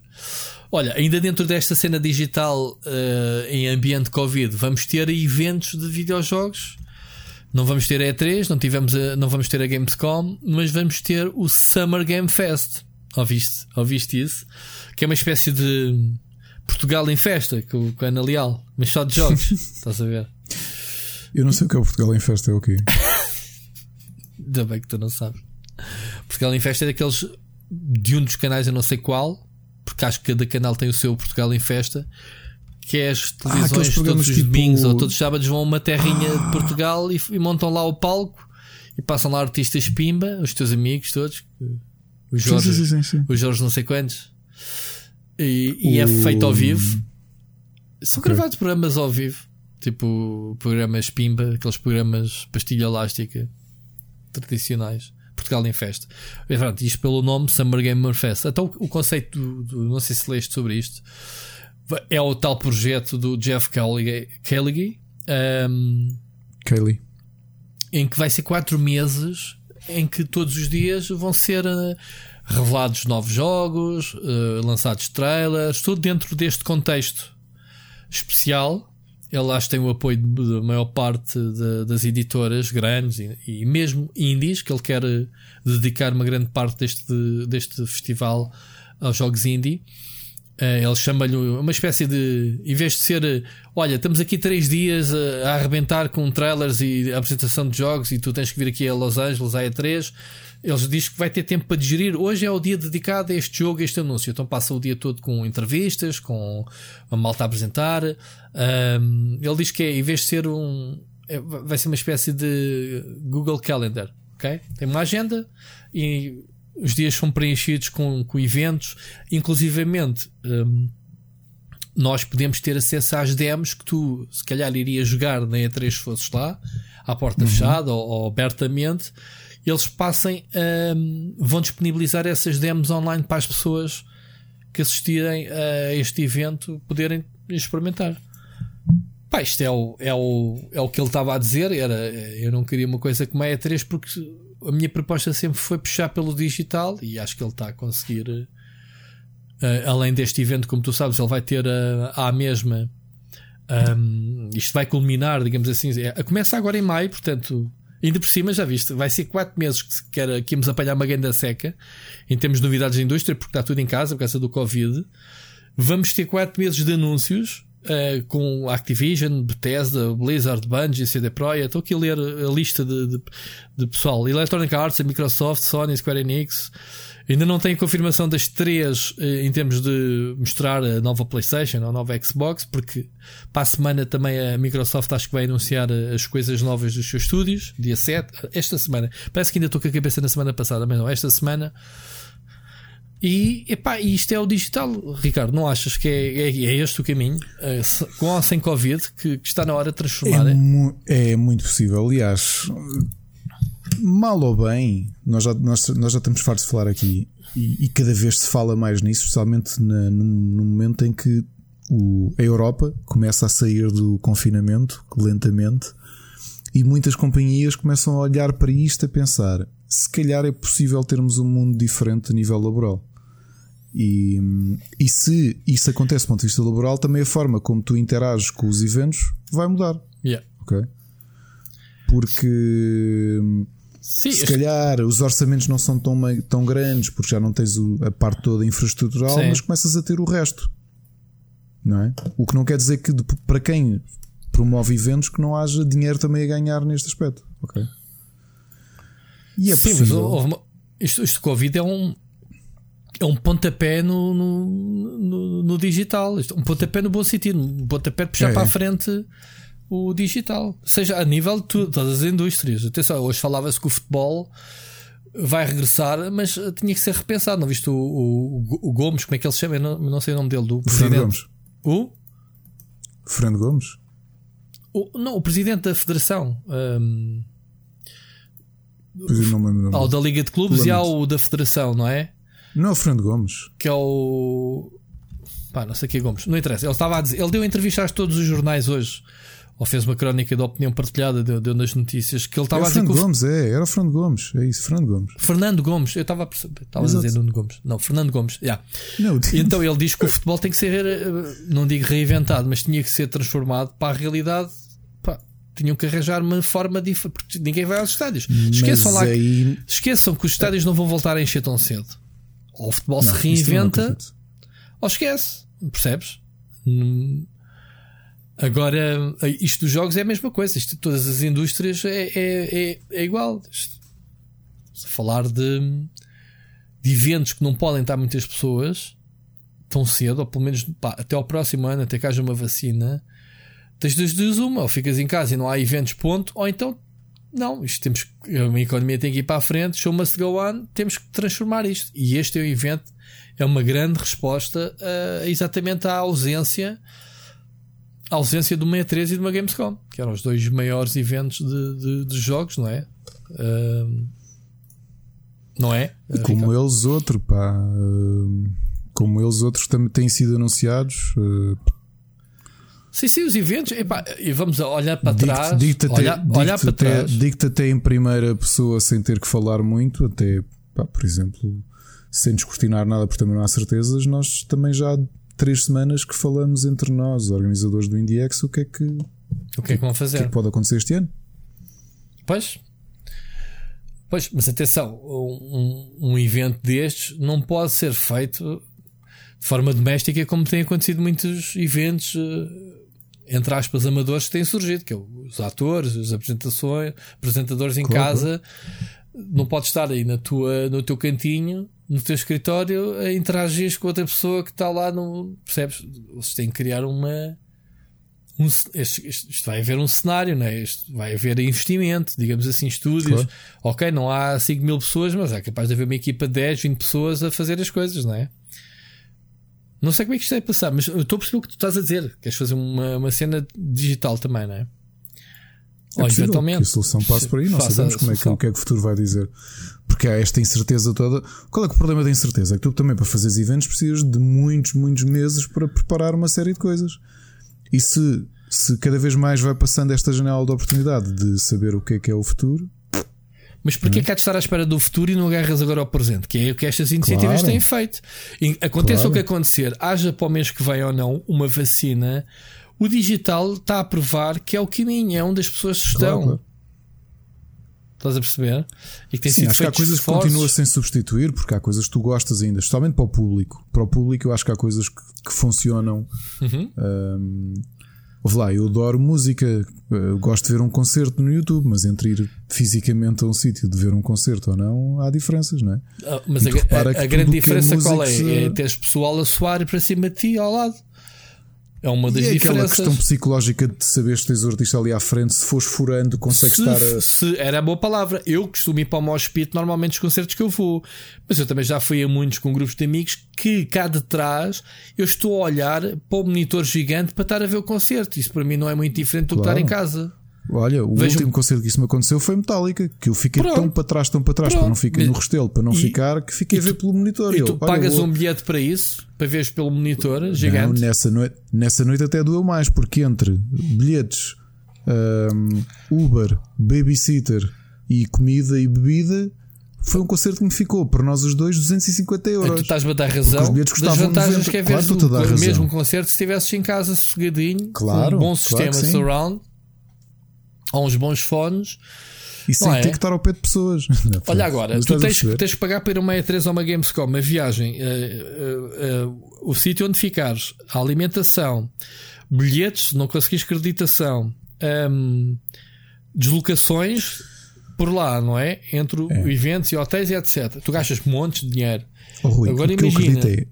Imagina, diz, diz, e dizes assim: a única vantagem que é ir lá é duas: é falar com o produtor, sacar entrevistas, ok, legítimo, e experimentar as demos em primeira mão. Ora, este evento vai-te permitir fazer isso, jogar as demos e, por que não, continuares a fazer as marcações com as respectivas editoras dos one-on-ones, só que em vez de ser presencialmente, estás num Zoom. Isto é claro. completamente válido. E o Zoom tem claro, mostrado que há muito programa, muito, muita entrevista a ser feita por Zoom Ou por Zoom, ou por Skype, ou raio que os parte.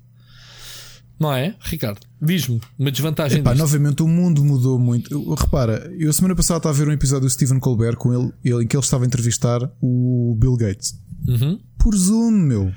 Por. Novamente, estás a ter um programa, um programa que sai todas as noites, com modelo outros, programas que têm, vou tirar assim um número, mas pelo menos 50 milhões de espectadores pá, serem feitos assim à distância. ok? Não, eu não acredito que a televisão vá mudar nesse aspecto. Não acredito que quando as coisas libertarem que eles não continuem a gostar da mística de ter audiência, porque um programa deste necessita da interação com o público, não é? Agora, há muita coisa que vai ganhar com.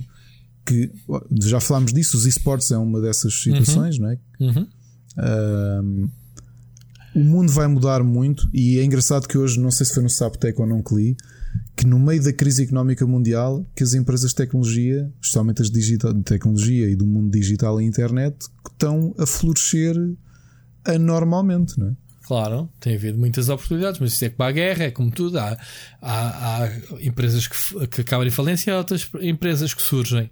Há empresas também que se adaptam. Portanto... E não viste agora a Dinamarca que já lançou concertos por uh, drive-in? Não viste essa? Pá, já está a uma experiência que nunca tivemos, não é do nosso tempo. Mas porque não? Já sabes que a Comic Con já anunciou que é já em junho que vão começar os drive-ins. Comic Con Cinema Drive-In. Adorava experimentar. Pronto. Não saís do carro. Outra, e, não, e não, eu pensava que era brincadeira até ver fotos. Na Dinamarca já começaram mesmo, na semana passada, concertos de bandas, mas em drive-in.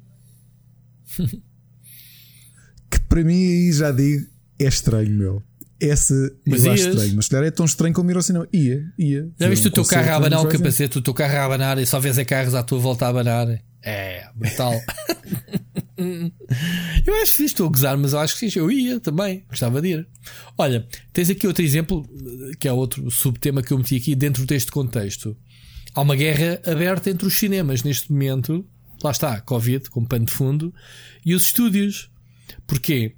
Os cinemas são salas de tentado fechadas. Não há. Não, os, os, filmes têm sido adiados. Outros estúdios não estão com paciência para, para os adiamentos e espera. E pá, precisam de meter os filmes na rua, estão a ir diretos para VOD, para streaming. Lá está, ganhamos nós porque recebemos os filmes em casa, sem ter que ir ao cinema, filmes novos, sem ter aqueles seis meses. Mas depois os estúdios estão-se a vingar, a dizer: pá, uh, os estúdios, os, os cinemas, que. Hum, se não Sim, metem, tipo boicote estou a boicotar, tipo, ah, não metes aqui os filmes, então depois quando, quando isto abrir outra vez também não metes cá. Está a haver uma guerra. E, e ao mesmo tempo tens no meio disto tudo os Oscars a dizer: é pá, os filmes que forem diretos para VOD uh, têm este ano, excepcionalmente, direito a serem Sim. nomeados. Qual é que é a regra? É, é excepcionalmente, mas se já tivessem planeado uh, serem lançados em, em, em sala, não é? Eu acho que aboliram mesmo a regra este ano. Okay. Pá, porque ao fim e ao cabo tu podes te candidatar com um filme qualquer. Estamos a falar para, para tirar aqui o trigo do joio. Mas uh, basta, acho que a regra até era bastava estar uma semana num cinema ou no número de cinemas ou não sei o quê. Portanto, que a AMC tem a sua própria cadeia de cinemas, cada vez percebes? Uh, uhum. Este é um dos exemplos. Um, eles estão aqui a falar do Trolls, a sequela do Trolls que, que estava prevista para sair em março e e, e, que, e que era para ser lançado e que, e que, foi, era para ser lançado no próximo ano, foi adiado, mas eles entretanto mudaram de ideias um, de uh, ralar-se para os cinemas e lançarem no, diretamente no digital e ao que parece ganharam muito mais dinheiro a lançarem estes filmes todos para o digital. E isto é o que a mim me deixa um bocado preocupado, como fã de ir ao cinema, lá está, aí é a tal experiência de ir ao cinema, não é já o filme em si, é ir à pipoca, aquela tradição de, ir ao cinema, não é? Sim. Se os estúdios começam a chegar à conclusão que, pá, ok, temos aqui um, um filme tem um circuito, não é? Estreia no cinema, seis meses depois sai em DVD, depois não sei mais quanto tempo sai nos, nos canais eh, fechados, uh, plataformas de streaming, depois é que sai em, em televisão aberta, digamos assim, não é? É um circuito Uhum. É um circuito que Sim, demora, se calhar, dois anos. Um filme, um filme novo chega às nossas, ao canal Hollywood ou, ou à SIC, sei lá, passar dois, três anos de ter estreado no cinema. Melhor das hipóteses. que se passa foi que estas experiências que eles têm sido feitas, porque lá está, isto não há grandes precedentes porque eles nunca quiseram mexer em paradigmas, não é? Existe há décadas este, estes circuitos, só que isto o Covid tem obrigado os players a fazer experimentalismos, não é? E, e a tentarem se adaptar. O problema é que estas adaptações, quando chegas à conclusão que podem ser mais rentáveis que aquilo que tinhas antes, o que é que acontece no futuro? Com ou sem, com ou sem Covid, o que é que acontece no ponto de vista industrial e, e, e, corporativo? Essa é que é a questão, que é muitas alterações que tu agora tens, mas possa, porque vão passar a ser a norma. Pronto, é? pronto, pronto. Aqui pois. eles estavam a dizer que os estúdios têm que rachar uh, eh, 50% para o cinema, ok? Do, dos lucros. 50% vai para as salas de cinema, 50% vai para os estúdios. Pá, as salas de cinema dão-te o espaço para tu meteres o filme. É a única coisa que te, mais valia que te dão. Quando tu, a partir claro. deste momento, não precisas das salas porque estão encerradas e tu cortas esses 50% para, uh, para uma maior fatia, porque uh, as, uh, ao que parece os estúdios estão a ganhar 80%, as plataformas só levam 20% desses lucros. Estás a ver a margem? Ou seja, uma coisa é que estás a, a, a cortar 50% ao meio, outra coisa é que estás a cortar 80-20% pá, isto criar aqui um precedente e depois estamos a falar de plataformas como a Netflix que tem um público. Tu não viste este novo filme do, do Chris Amersworth, o Operação uh, Resgate, que tem sido um grande acesso. Ok, tudo bem que é um ator conhecido, é, é dos irmãos Russo, é, o filme, não sei o quê, mas este filme no cinema, não acredito que a box office fosse por ali além, não é? Não fosse aquele filme que fosse arrebentar com isto. E o filme tem-se safado muito bem nas, nas plataformas digitais. Por isso é que eu estou a dizer. Um, isto já se fala. Um, isto, isto, isto, isto, quando houver um filme como o Fast and Furious, que eles estavam aqui a dizer, uh, foi adiado para o próximo ano, mas o James Bond também foi adiado não sei quanto tempo. Quando houver um filme destas craveiras que, que fazem fim de semana de estreia, coisa, valores abismais, fazerem arriscarem, lançar direto, porque eles depois também não querem arriscar com tudo, andam aqui a dar passinhos, não é? Passinhos tranquilos, eh, riscos medidos para ver se isto funciona. Mas se eles lançassem o Fast and Furious que se tornasse um sucesso, em que eles, que eles chegassem à conclusão que iam faturar mais, que faturaram mais as plataformas digitais do que um box office no cinema, estava tudo entornado. Mudavas completamente o paradigma, ninguém queria. O cinema morria tal como o conhecemos. Não achas? Possível. É possível que é. Pá, mas é assim. Evoluções, não é? Não sei se morre por completo, porque também lembro-me de vaticinarem o fim do livro físico com os e-readers e não aconteceu. Uh, Sim, a morte, a rádio, a rádio também dá para morrer há décadas. Se não foi a, a televisão, que matou a rádio, a, a internet não matou a rádio, pelo contrário, a rádio adaptou-se a todos os meios. Foi-se adaptando. Sim, a rádio, a rádio é uma sobrevivente. Uma sobrevivente, pronto. A televisão mas, ia matar a rádio, não é? Realmente, tu, como tu dizias. Pronto, mas estou a dizer, o cinema.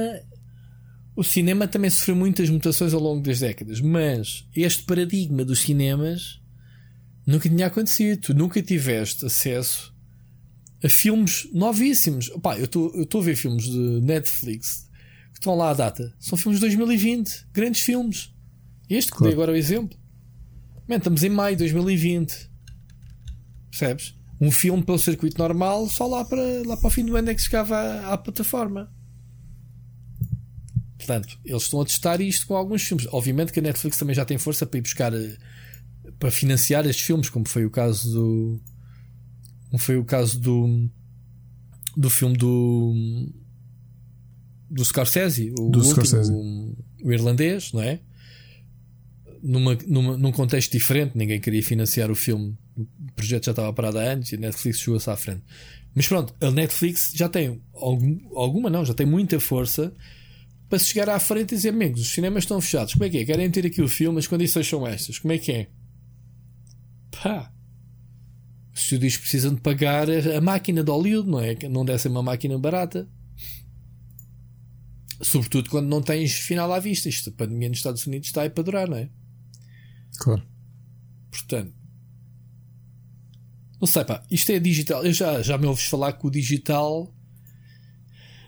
Quando me dizem que vão mandar um jogo físico, eu digo, é pá, vou ter que esperar um dia ou dois. E será que isto que chega cá? Não chega, não é? Percebes?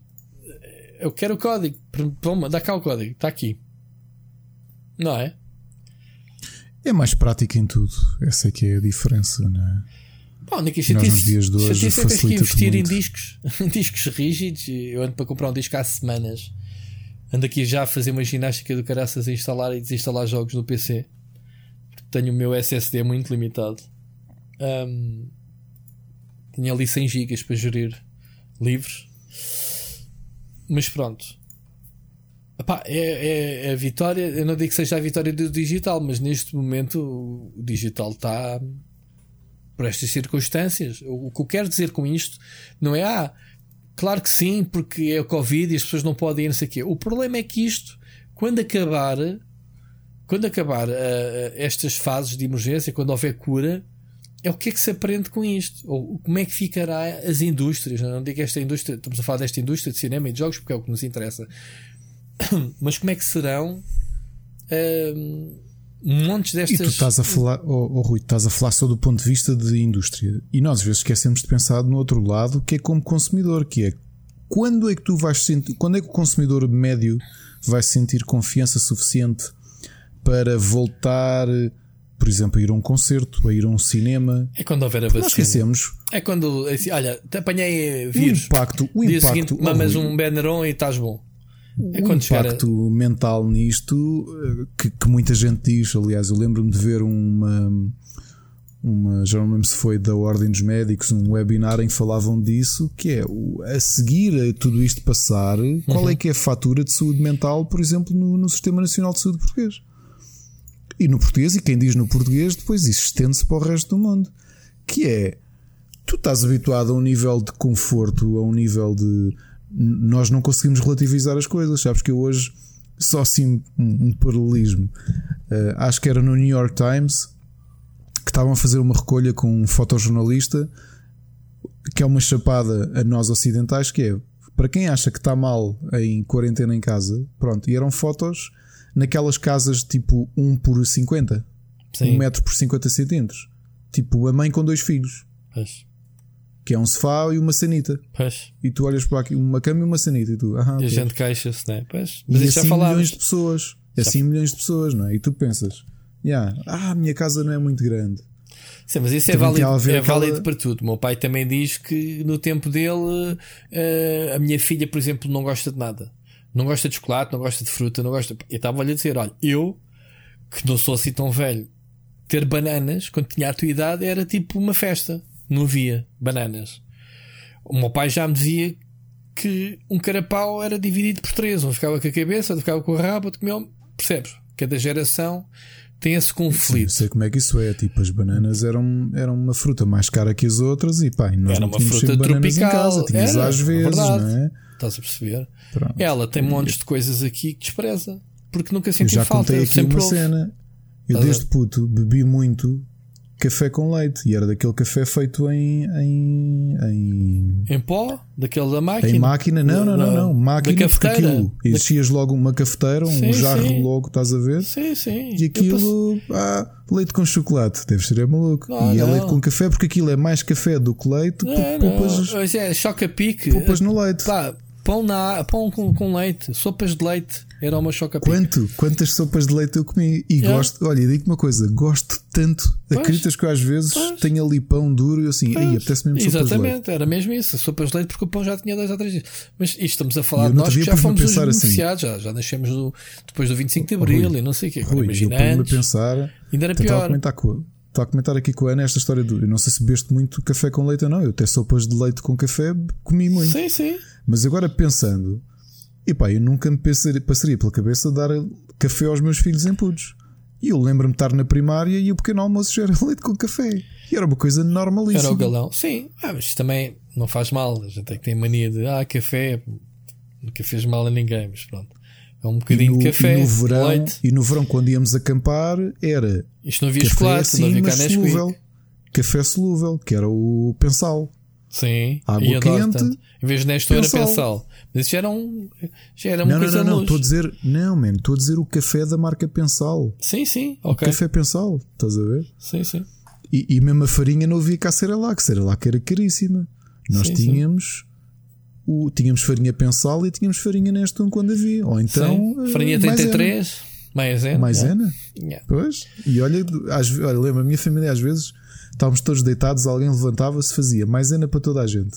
Sim. Distribuir um pratinho maisena pela família. Era bem Tipo, bom. era, era um, era um, Farinha um snackzinho. Olha, as farinhas. Snackzinho noturno. Não te lembras da farinha Amparo? Traziam uns cromos sim. atrás para colecionar. Oh, oh. Então, Portanto, epá, obviamente, agora penso nisso e penso, pá, as contas que fazia, é claro que tu ficas feliz de se tu sabes que para trás há pessoas que passaram pior, tipo o meu avô passou pior do que eu passei, Claro. muito pior, lá. Fico contente dos meus filhos não terem que fazer, eu não ter que fazer as mesmas contas que os meus avós Sim, mas o problema é que tu estás a- estamos a, a- a- estamos a criar uma rede aos nossos filhos que não tem a capacidade de distinguir a, minha- a minha filha. Eu meto-lhe um chocolate à frente, daqueles caríssimos. Ela olha para aquilo, tem muitas cores, pff, esquece, já não quer. Já- só de olhar, já não quer comer, provar.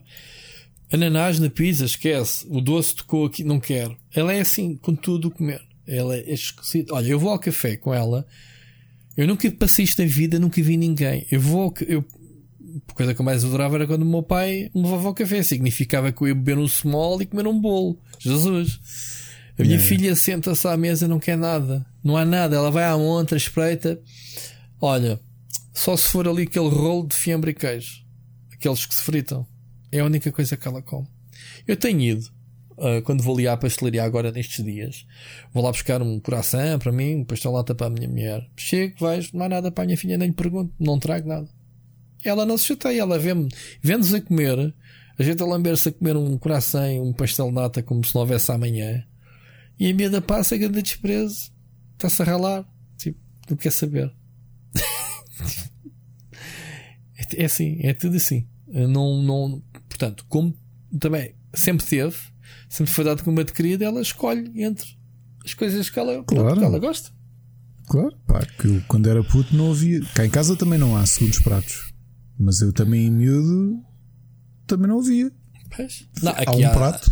aqui há não segundos queres pratos comer? quando sobra de um dia para o outro. Olha, ainda há disto, Não, não, não, queres a isto, dizer não. queres que isto, estamos sei, a fazer sei, agora. não, não querendo aqui fazer juízos de valor, porque novamente, cada um sabe, cada um é que sabe como é que cria os seus filhos, mas conheço de muita gente que faz dois pratos, que é um prato para os pais e depois os meninos, ah, pois o menino ou a menina não gosta disto, Hum. fazemos aqui um segundo prato que é uma coisa que gosta. Aqui não há isso. Aqui, claro, já ouvimos, ah, não gosto muito disso, pá, comes menos. Azar, comes menos. Também és cruel. És cruel. Não, não é ser cruel, meu, pá, tem que não, não. Porque ainda por cima sei que na escola come tudo. Pá, por exemplo, Não eu gosto de bem discas, adoro, mas eu, eu sei Eu que não é para todos. A minha mulher come Sim. menos, mas come. E Claro. quando se compram iscas, Não, normalmente eu para mim, eu sei que tenho que fazer um bife porque ela não vai comer. iscas. Claro, Pá, claro. Sim, percebes? aí acha. Por exemplo, em minha família só me fazia uma exceção quando era miúdo. Só havia uma coisa que era tolerável eu não gostar. Toda a gente adorava alheira. E pá, eu em puto não não é gostava de alheira. isso é uma guloseima, uma cena tradicional. Parvo. Parvo como que soubesse eu o que sei hoje, não é? Também o teu gosto muda. É, é, mas é Mas verdade. eu também quando ser- era. Eu, eu também compreendo um bocado a minha filha que é, ela não gosta de bacalhau. Com nada. Eu não gostava de bacalhau. Até começar a comê-lo. Ia provar pratos Yeah. diferentes de bacalhau. Agora adoro. E agora também já como o cozido, que não. Pá, metia-me nojo quando era puto. Mas e o bacalhau na altura era coisa barata. E toda a gente tinha bacalhau em casa. Lá está. Quando há abundância. Eu, ti- eu tinha a cena, eu tinha a cena do. Pronto, tinha tolerância que era quando, quando, quando a família comia a alheira, epá, fazia uma cena diferente, fazia umas salsichas com ovo. Pronto, estás a ver? Está fixe. E depois havia cenas que eu não gostava, mas amigo, era o meu avô me dizia: pá, tens de comer, que era ervilhas, favas e cebola. Pá, não conseguia. Pá, não é que a cebola, em adulto, eh, a ir almoçar à casa da, da, da Ana e dos meus sogros, comecei a comer cebola crua na salada e não sei o quê. Pá, e agora como, boa, como tudo. Ai, eu adoro cebola. Olha, cebola. Cebola. Mas aí a cebola eh, é daquelas coisas, ou tu adoras ou testas, não há um meio termo. Porque é assim, o meu irmão Marco e eu, eu adoro cebola, eu comia crua na, na salada, comia na comida, como cebola à dentada, não tem problema.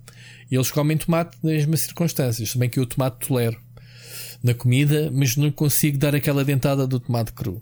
Se vier num tipo num hambúrguer, fecho os olhos, vem tudo misturado, ok. Agora, a minha filha, por exemplo, cebola, se eu não picar ao ponto de derreter a cebola no picador, que é só sai o sumo praticamente, se passa alguma coisa, ela no arroz de tomate, por exemplo, ela vai, podes tu querer à caça dessa cebola dentro do prato. Ela vai examinar cada bago de arroz tem lá um bocado de cebola ou não. Muito Estás a bom. ver? Não tolera, pronto. Mete na boca, vem no vómito.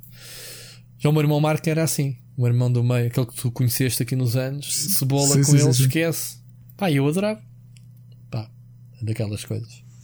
Eu mudei, eu mudei um bocado, mas é assim, também compreendo é aquilo que dizemos. Epá, as coisas que tu gostas menos, pões para o lado, meu, comes o resto. Pá, Comes tens menos. que saber assim. Comes menos? Agora não há. comes menos e não há segundos, não há segundos pratos, meu. Pá, Acho que é um, habituar é, um bom, é um bom princípio. Eu também gostava de ficar assim. Olha, Olha, Ricardo, entretanto é que já vi que já vamos, já devíamos ter entrado nas Já mas temos mensagens de temos ouvintes. não é? duas mensagens de ouvintes. Eu deixei para o fim porque não são, eh, eu já estive a ver, propriamente temas, mas são mensagens que nos enviam, obviamente que temos que ouvir. Uma delas é do, do Luís Andrade, que nos tem eh, feito chegar mensagens no Facebook, nas redes sociais, dizer que nos ouve religiosamente. E ela esta semana deixou uma mensagem. Mas é uma mensagem longa, Ricardo. Portanto, prepara-te que vamos passar literalmente, como já fizemos aqui uma vez, penso eu, aqui alguns minutos deste podcast ao, ao Luís. Ok? Epá, estamos aqui a falar, pera, estamos a falar aqui, isto sei que isto é um bocado indireto. Hum. uh, com, esta, com esta longevidade não era mais fácil cortar aqui umas mensagens essenciais. É que uh, agora é que eu vi quase 8 minutos, isto ainda é. Isto é quase Mas- um podcast. mas Isto, tu- 8 minutos. Eu sei, mas não sei como é que, como é que vamos cortar a mensagem é longa. Cortamos já- a seguir, mas a eu acho que vê. 8 minutos é capaz já de ser vamos um ver. bocadinho. Já vamos ver. Tá bem. O que é que tu dizes? Ou, ou deixamos mais para o fim? Deixamos mais para o fim, Luke. É, não Dizemos é? já a outra. É. Vamos lá ver. Então do João Machado. Vamos lá então ver o João Machado. Olá, senhores. Eu hoje quero-vos propor uma categoria diferente para, os vosso- para as vossas recomendações, que é os emparelhamentos. Ou seja, vocês têm que recomendar jogos ou séries, mas ao fazerem um, têm que recomendar algo semelhante num estilo diferente. Exemplo, se recomendarem um jogo, por exemplo, o Dune, eh, o clássico, recomendem uma série ou um filme ou um livro que emparelhem com o jogo. Se recomendarem uma, um filme, por exemplo, o Western Tombstone, eh, ou os Sete Magníficos, eh, recomendem um jogo que emparelhem com esse, tipo Red Dead Redemption. Obrigado. Ok. Está uma grande Desafio cabeça, engraçado, João. meu. Eu Ganda devia ter ouvido isto Ah, antes. Ah, Pá, isto, isto basicamente é o que a gente faz sempre e, e se calhar nem nós, nem as pessoas que nos ouvem dão conta. A gente está num assunto e de repente estamos a falar noutros. E isso já é um, um emparelhamento. Eu ia perceber que era emparelhamento, que ele tinha feito a piada emparelhamento. Ah, epá, agora emparelhar estas duas coisas. Ahm, olha, É complicado. Eu acho que, eu acho que a gente deve, deve tentar eh, experimentar isso agora com as sugestões. Ahm, quando estiveres a dizer, olha, joguei este, mas atenção, joga. é muito estranho. Não sei. Isto tem que ser uma coisa natural e não forçada, mas fica a ideia. se deve tentamos fazer isso para a da semana. João. Fazemos isso para a semana, se calhar. Se não te importares, para pensarmos, para não ser aqui uma coisa mal Sim, amanhada. sim. Mas ele, ele não está, ele de certeza que não foi desafio para fazermos agora para tudo e façam lá isso agora. Sim, Obviamente sim, que este é um desafio para. Não é um desafio, mas é uma forma de comunicarmos. ah, É uma É. forma de alargar horizontes daquilo que a gente gosta, É, não é? é. Ao fim e ao cabo, eu percebo, percebo perfeitamente. Ah, mas sim, Então isto às- faz sentido às às, recomendações-. Vamos voltar, a, a- vamos fazer as recomendações, sim. Tu, o que é que andaste a jogar? Estava aqui a ver aqui de repente. Olha, o que é que eu andei a jogar? Estive a jogar, joguei muitos co-ops, por si uns quantos indies co-op, muito divertidos para jogar com o meu filho. Joguei o Moving Out da Team 17, Eu também. que é o, é o Stretchers, mas em versão Homens das Mudanças. Pá, é muito divertido, rimo imenso com o jogo. É, pá, e os tempos são muito curtos, muito curtos mesmo. Mesmo para jogar a dois, os tempos são Eu joguei cama. sozinho e nunca consegui. Aliás, digo-te, Nunca consegui fazer mais Nós- com o tempo máximo. Porque cada um. Pois, no, nós houve um, conseguimos com um segundo, tanto que desbloqueámos um achievement. Ok. A um Aquele segundo te- acabar o tempo total, conseguimos pôr O- uma cena dentro do Jogar a dois é uma do- cena coordenada. Um está na rua, um está na casa a mandar caixas para o outro cá para fora. Basicamente. Andámos a fazer isso, só que depois não sei se avançaste muito. não? Tu para aí a partir do, da nona casa começas a ter os frágeis. Sim, começas a ter copos frágeis que é? se partem. E não podes é agarrá-los no ar mesmo como aquilo- assim. Podes, podes, podes. Pronto. E nós fizemos isso. Eu não pude mandar aqueles para, no- para o carro. Tive que ir buscá-los um a um, esses. Sozinho. Pois. Estás a ver? Muito divertido. Epá, ainda por cima está gratuito no Game no Game Pass. Pass. Aproveitem para jogar. Eu, muito eu giro. só achei foi que o jogo se perde no conceito base. Ou seja, eu não sei se joguei 10 níveis ou uma coisa assim. Se ele se torna mais variado, como por exemplo o Good Job, que cada nível tem os seus puzzles e é tudo diferente. Não se torna mais variado, não. Esse é que é o problema. Este aqui é muito repetitivo, não é? Não, sentes, não, não te sentes é. cansado É, sempre é, a é o desafio. É, nós jogámos uma hora e tal seguidos e parámos e depois só jogámos no dia seguinte. Porque até o meu filho disse: pai, se calhar vamos jogar outro nível. Porque depois vamos jogar outra coisa. Porque realmente, como não tens grande variedade, Pronto. Então não é um impressão bocado. minha. Às vezes podia ser impressão não, não é minha. impressão tinha. O jogo tem um conceito de giro, é divertido, mas repete. Pronto. E não há ideias Olha, ao longo. O que é que jogaste mais? um, joguei mais um cooperativo que é o Biped, que é, hum, são, é. Este é obrigatório ser jogado a dois jogadores, não dá para jogar a um. Uhum. Em que cada jogador controla um robô e os comandos são simples. O analógico esquerdo controla a perna esquerda, o analógico direito controla a perna direita. Ok. E então o que nós temos de ir fazendo é temos de ir resolvendo puzzles, tipo, um tem que pôr um pé do robô num quadrado para ativar uma plataforma para o outro poder passar e assim sucessivamente. Mas cada analógico que está É assim. com, é no, na Switch? Cada, cada, não, cada Pá, joguei, jo- no, joguei, no, está joguei no PC. em cada jogador? Joguei no PC. No Joguei PC. no PC, não. Cada comando controla. Um analógico comanda uma perna, controla uma perna, a outra Ah, controla a mas outra. do mesmo jogador, ok. Do mesmo jogador. Por isso é que é obrigatório dois jogadores. Ou seja, cada um tem que ter um comando porque o desafio é tu controlares perna a perna e andar assim tipo Ou, passo ou a passo. dois bits. Dois bips. Ah, exatamente. pronto. E então? É divertido, pá, muito diferente. Rista à brava, porque depois aquilo dá, faz coisas completamente deslocadas, não é? Uhum. Depois, mais um puzzle plataforma que jogámos também cooperativo. Dá para jogar sozinho, mas não tem tanta piada. Que é o Pod. Uh, um controla uma pedra, uma pedra que pá, consegue interagir com alguns elementos do, do, do, do nível, e o outro controla uma espécie de sol pequenino que, por exemplo, faz crescer plantas, consegue derreter gelo. E e tem que se ajudar um ao outro. Pode. Que. Podem. Tens mesmo que, que, que utilizar os dois personagens. Pá, é daqueles puzzle platformers eh, que cada um tem um uma habilidade diferente. Dá para jogar sozinho, vais trocando de personagens, pá, mas não tem a mesma piada. Porque imagina aquelas situações em que tens de pôr o em baixo, o outro salta para cima para depois chegar a um certo sítio. A dois é muito mais divertido. Tipo, olha, agora vem aqui e faz não sei o quê. É daqueles que dá para jogar sozinho? Dá. Mas eh, se tiveres outra pessoa para jogar é muito mais fixe. E por acaso, uma curiosidade destes dois jogos, o Biped e o Pod, é que os dois vêm com o, o Remote Play Together do Steam, Uhum. que é uma coisa que estreou há relativamente pouco tempo, né? já falámos dele aqui. Tu podes ter uma cópia e mesmo que os teus amigos não tenham a cópia, Ainda tu podes permitir que eles Sim, façam sim. download yeah, e jogam contigo. Mais um jogo multiplayer que jogámos, o Riposte, que tem assim um visual. Os dois próximos jogos têm um visual muito semelhante, que são baseados em quadros renascentistas. E o Riposte é um jogo de. É um party game em que tu é de duelos e que tu tens a mão e tens uma espada, te, escolhes a arma no início do combate e é um duelo. E o objetivo é conseguir destruir a armadura do, do, do jogador. Tu vês no fundo, do lado esquerdo está um jogador, do outro, do outro lado está outro, até uh, espetares a espada. Tens de ir partindo a armadura. É um party game, é muito simples, mas é muito divertido. Nós rimos tanto a jogar, tanto, tanto, tanto. Num jogo de duelos de espadas.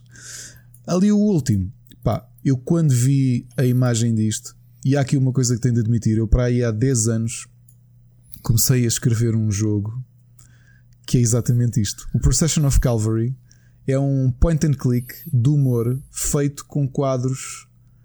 As imagens todas, todas as sprites são tiradas de quadros da Idade Média. Todos. Tudo, tudo, tudo o que está nos quadros. de- Deixaste de roubar São- a, imagem, a ideia? Como é, como é que fiz? A ideia não era bem isto, mas o, a base era mais ou menos esta. E, e o Procession of Calvary é genial. É, é hilariante. Pá, e depois um jogo todo feito com figuras e elementos de quadros da Idade Média. Está brutal. Isto parece muito Monty Python e essas coisas. É, completamente, completamente. Portanto, se querem rir um bocadinho e querem um point and click muito bom e original. Mas os quadros não mexem? São estáticos? Não, não. O, o, imagina um ecrã normal de point and click com sprites, só que as sprites são feitas a. Imagina, o personagem que está aqui é de um quadro, o fundo é de outro quadro, okay. este prédio é de um, esta casa é de outro quadro, o castelo é de outro quadro. Ou seja, eles andaram a corte e cola, tipo Monty Python, de quadros da Idade Média, pá, e saiu isto e é genial. E a história é muito gira que é: tu começas e acabou a guerra. E a tua personagem é uma espécie de Joana d'Arc toda sanguinária e a tua está tipo, pá, mas eu quero matar mais pessoas. E o, e o novo rei, pá, não, mas já, já estamos em paz, já não vale a pena matar-os. E ela, então e como é que faço para matar mais gente? Ah, vai falar com não sei quem. Ela foi falar com não sei quem. E pá, já não podes matar ninguém que agora estamos em paz. E ela, ah, pá, mas eu gosto mesmo é de matar pessoas. Ah, então há o tipo que era o antigo rei, que ele era muito mau. Então e se eu o encontrar, posso matá-lo? Epá, esse pode ser, esse podes matar. Então começas aí, que é, andas a, à procura de alguém para matar, porque no início os primeiros segundos do jogo é ela a espetar a espada em toda a gente que via. Toda contente, que ela é completamente psicótica. E novamente, isto feito com quadros da Idade Média, quadros religiosos. Pá, está tão bem feito. A sério, se puderem, tiverem a oportunidade, vejam e joguem isto. E depois tem ali outro jogo que está na tua lista, que tenho jogado, mas acho que tu já o acabaste, portanto prefiro que sejas tu a falar sobre ele. Qual é que é? O Streets of Rage 4. Streets of Rage 4. Tu ainda não acabaste isto? Vergonhoso. Não, não acabei, não. Já? Não, não acabei. Não acabei porque pá, tenho aqui uma incompatibilidade a jogar no Steam Link na televisão com o, é, com o Game Pass que o gajo não estava a reconhecer os dois comandos, porque este eu achei que era um jogo perfeito para jogar com o meu filho. Pois é. Dá para jogar os quatro, sabias? Na mesma, é? na mesma, sim, okay. no, mesmo, no mesmo computador ou na mesma tens consola. Tens aquelas janelazinhas, não é? E online 2. No jogador. Ok. Muito bom. Epá, o Streets of Rage 4 vou dizer uma heresia, mas eu não tenho qualquer ligação com os três primeiros, porque, como tu deves saber e as pessoas sabem, a SEGA passou-me ao lado, eu odeio a SEGA, como tu sabes. Uh, Game Gear, a Game Gear, ai que espidas. A Mega Drive matou o Amiga. A loja onde eu comprava os jogos do Amiga, de um dia para o outro, transformou-se numa loja da SEGA. e eu fiquei com isso marcado na minha infância e odiei. Estás a ver aquele sítio onde tu ias religiosamente todos os dias e, tu, tu, fornecias novidades à loja, porque ias à Feira da Ladra arranjar jogos novos do Amiga e, e arranjava-se ali. Quando ele tinha novidades, dava-me de borla e eu dava ao gajo. Estás a ver esse tipo de relação com a loja. Sim, sim.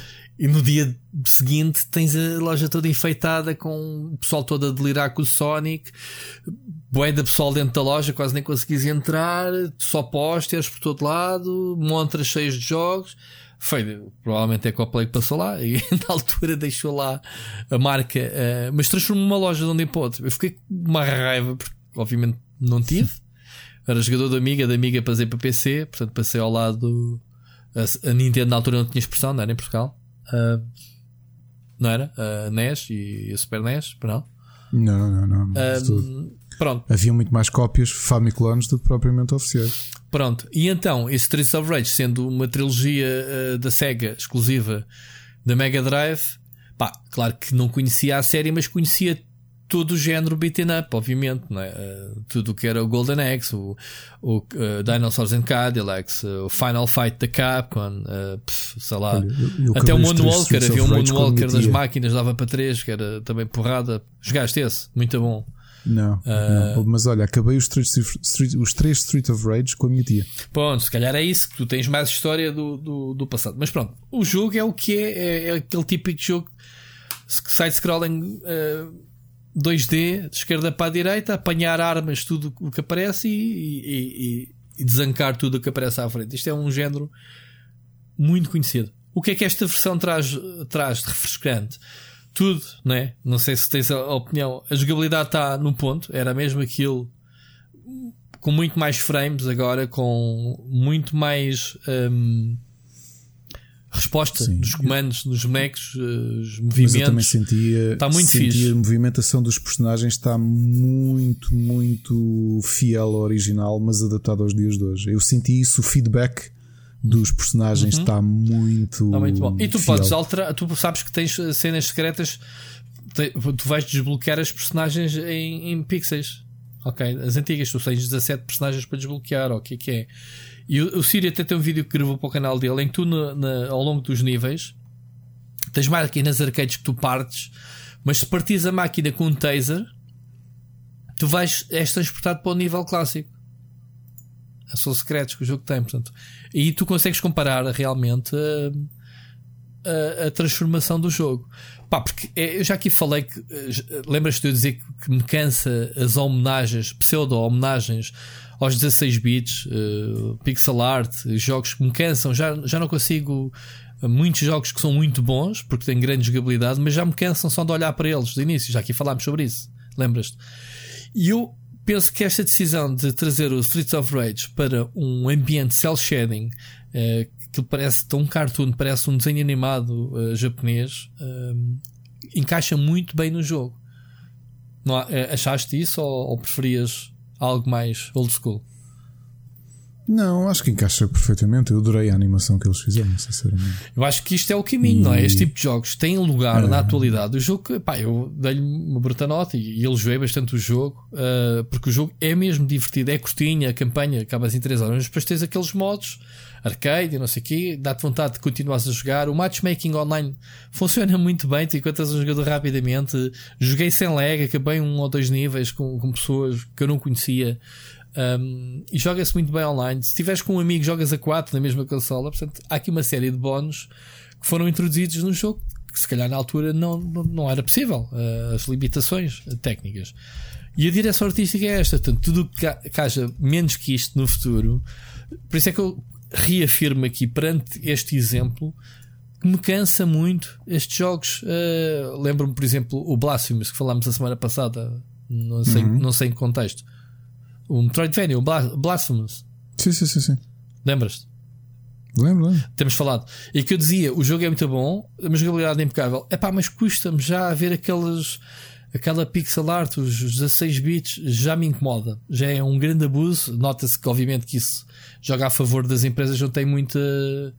que não tem um, orçamentos, obviamente, para trazer o jogo para, para a atualidade em termos gráficos. E então utilizam essas técnicas eh, metade para, para a nostalgia, metade para, obviamente, justificarem a ausência de, de, coisas mais recentes. Pá, e este jogo faz da perfeição. Ainda por cima é um jogo que não tem qualquer ligação com a SEGA, tem a ver com, a, com aquele estúdio um, Dotemu, não é? Assim que se chama? Uhum, sim. É, não é? Sim, que eles têm estado a fazer imenso trabalho em. Eles têm trazido muitos jogos para a atualidade. É. Uh, o Underboy, aliás, é o mesmo estúdio do Underboy, o, o estúdio que fez as Streets of Rage uh, o último que saiu. E foram buscar também o estúdio francês que eu não sei o nome, tenho isso anotado nas minhas notas, mas não tenho aqui. Que foi um jogo que fez um jogo chamado. Uh, como é que era? Este chama-se uh, Streets of Rage. Streets of Fight. Streets of. Em vez de ser Rage, é qualquer coisa. Este é que não, não É um jogo indie, indie em que tens as personagens são digitalizações de pessoas mesmo reais à mocada uhum. na rua. E então eles fizeram, foi os dois estúdios que fizeram este Streets of Rage 4. Uh, Streets of Fury, assim é que é. Em vez de ser Streets of Rage, é uma paródia ao Streets of Rage. Quem diria, quem diria que, que eles iam ser convidados para fazer o oficial, digamos assim, Streets of Rage 4? Epá, eu só tenho elogios a fazer ao jogo. Portanto, joguem. Um, pá, o pessoal anda todo doido porque o jogo é realmente muito bom. É divertido. Tens aquela descargue nervos, ali esmagar botões, sais, sais cheios de tiques com, com, os dedos, não é? Dá vontade de jogar numa, numa daqueles joysticks de máquinas arcade. Era um jogo, era um jogo que me fazia comprar uma cena dessas, estás a ver? Mas pronto. É isso? Ainda não acabaste, mas o jogo é tão pequenino. Tens que, tens que jogar, não é acabar, é jogar. Tenho, mas sabes que eu joguei tanto, estive a jogar tantos uh, co-ops que acabou, o nosso fim de semana acabou por ser mais, uh, mais dedicado a isso. Ah, olha que o teu, teu puto vai curtir isto. Pá, e é um jogo, apesar de sim, ser sim, porrada, sim, é uma cena inocente, não é? Graficamente não é violento. É um, aquelas animações toscas de matas o gajo, o gajo desaparece, siga o próximo. Ah, não, mas não tenho preocupação com isso, já jogámos outras coisas, portanto. É, não. Pronto. Olha, tu, séries, esta semana é que, bem, a limpeza que dei a séries. Sim. Pera, ainda tenho jogos, espera aí, espera aí. Uma coisa, ah, jogos? Uma okay. coisa que eu tenho jogado uh, nestes dias é o Call of Duty Warzone. Não sei se já tinha dito a semana passada ou não, mas tenho andado estes dias a jogar. E digo que nunca me diverti tanto com Battle Royale como este Warzone. Até inclusivamente hoje publiquei um vídeo em que eu ganhei ganhei um, um solos. Portanto, nem sequer foi equipa, não, ninguém levou às costas, ganhei sozinho uma partida. Portanto, fico aqui cheio de ego. Um, tens que experimentar isto. Gostas de Call of Duty de, de, de jogos da série? Nem por isso, não é? Não, nem por isso. Hum. Porque isto é um Call of Duty. Uh, é um Call of Duty de feeling de como usas as armas. Só que tem algumas mecânicas diferentes dos, dos outros Battle Royales, como, como como. Agora é que sim, já estou a ficar cansado. Que o Fortnite? como o Fortnite uh, e, como, e como outro da Electronic Arts. Esqueci-me do nome dos dois. Arrisquei do mapa com, com casa do Call of Duty. Perdi-me um embalo. Pronto, não interessa. Os outros Battle Royales, uh, porque quando morres não significa game over, ainda vais para, um, para uma espécie de uma prisão que chama-se Gulag, em que vais lutar um mano a mano contra um gajo, vais fazer um. dão-te uma pistola para a mão. Quem vencer volta ao campo da batalha, portanto tens uma segunda oportunidade há mais pessoas a jogar, portanto, 150 pessoas são largadas no mapa, o mapa é gigante. Significa que tens mais possibilidades de matar pessoas, porque há mais gente para matar, mas também tens mais gente atrás de ti. E depois tens uma série de missões dentro do mapa, eh, tu podes. Um, encontrar as pessoas é tipo um dano colateral. É, tens missões que tu podes ativar, tens bounties que metem uh, a tua cabeça a prémio e és sinalizado no mapa e não atrás de ti e vice-versa, andas atrás de bounties. Todas essas mecânicas contribuem para, para o jogo se tornar realmente divertido e tens várias oportunidades. Por exemplo, tu quando morres, eh, se estás numa equipa de quatro, eh, as pessoas juntam dinheiro fazendo estas missões e apanhando dinheiro pelo, pelo mapa para terem recuperar. Vão-te buscar uma, tem que encontrar uma, um terminal em que te mandam vir por um determinado peso, voltas outra vez ao jogo. E há uma série de dinâmicas que game over não significa, ah, fui lá, vou eu ter que voltar para o menu, ter que entrar outra vez numa partida, etc. Que é uma seca nos outros jogos. Mas pronto. Call of Duty uh, Warzone está aprovado, a meu ver, como Battle Royale. Tenho divertido bastante. E depois recebi hoje e só fiz uns minutos o Someday Will Return, já aqui falámos a semana passada, acho eu. Que era um jogo que estava aí para vir, não sei se já, se já recebeste.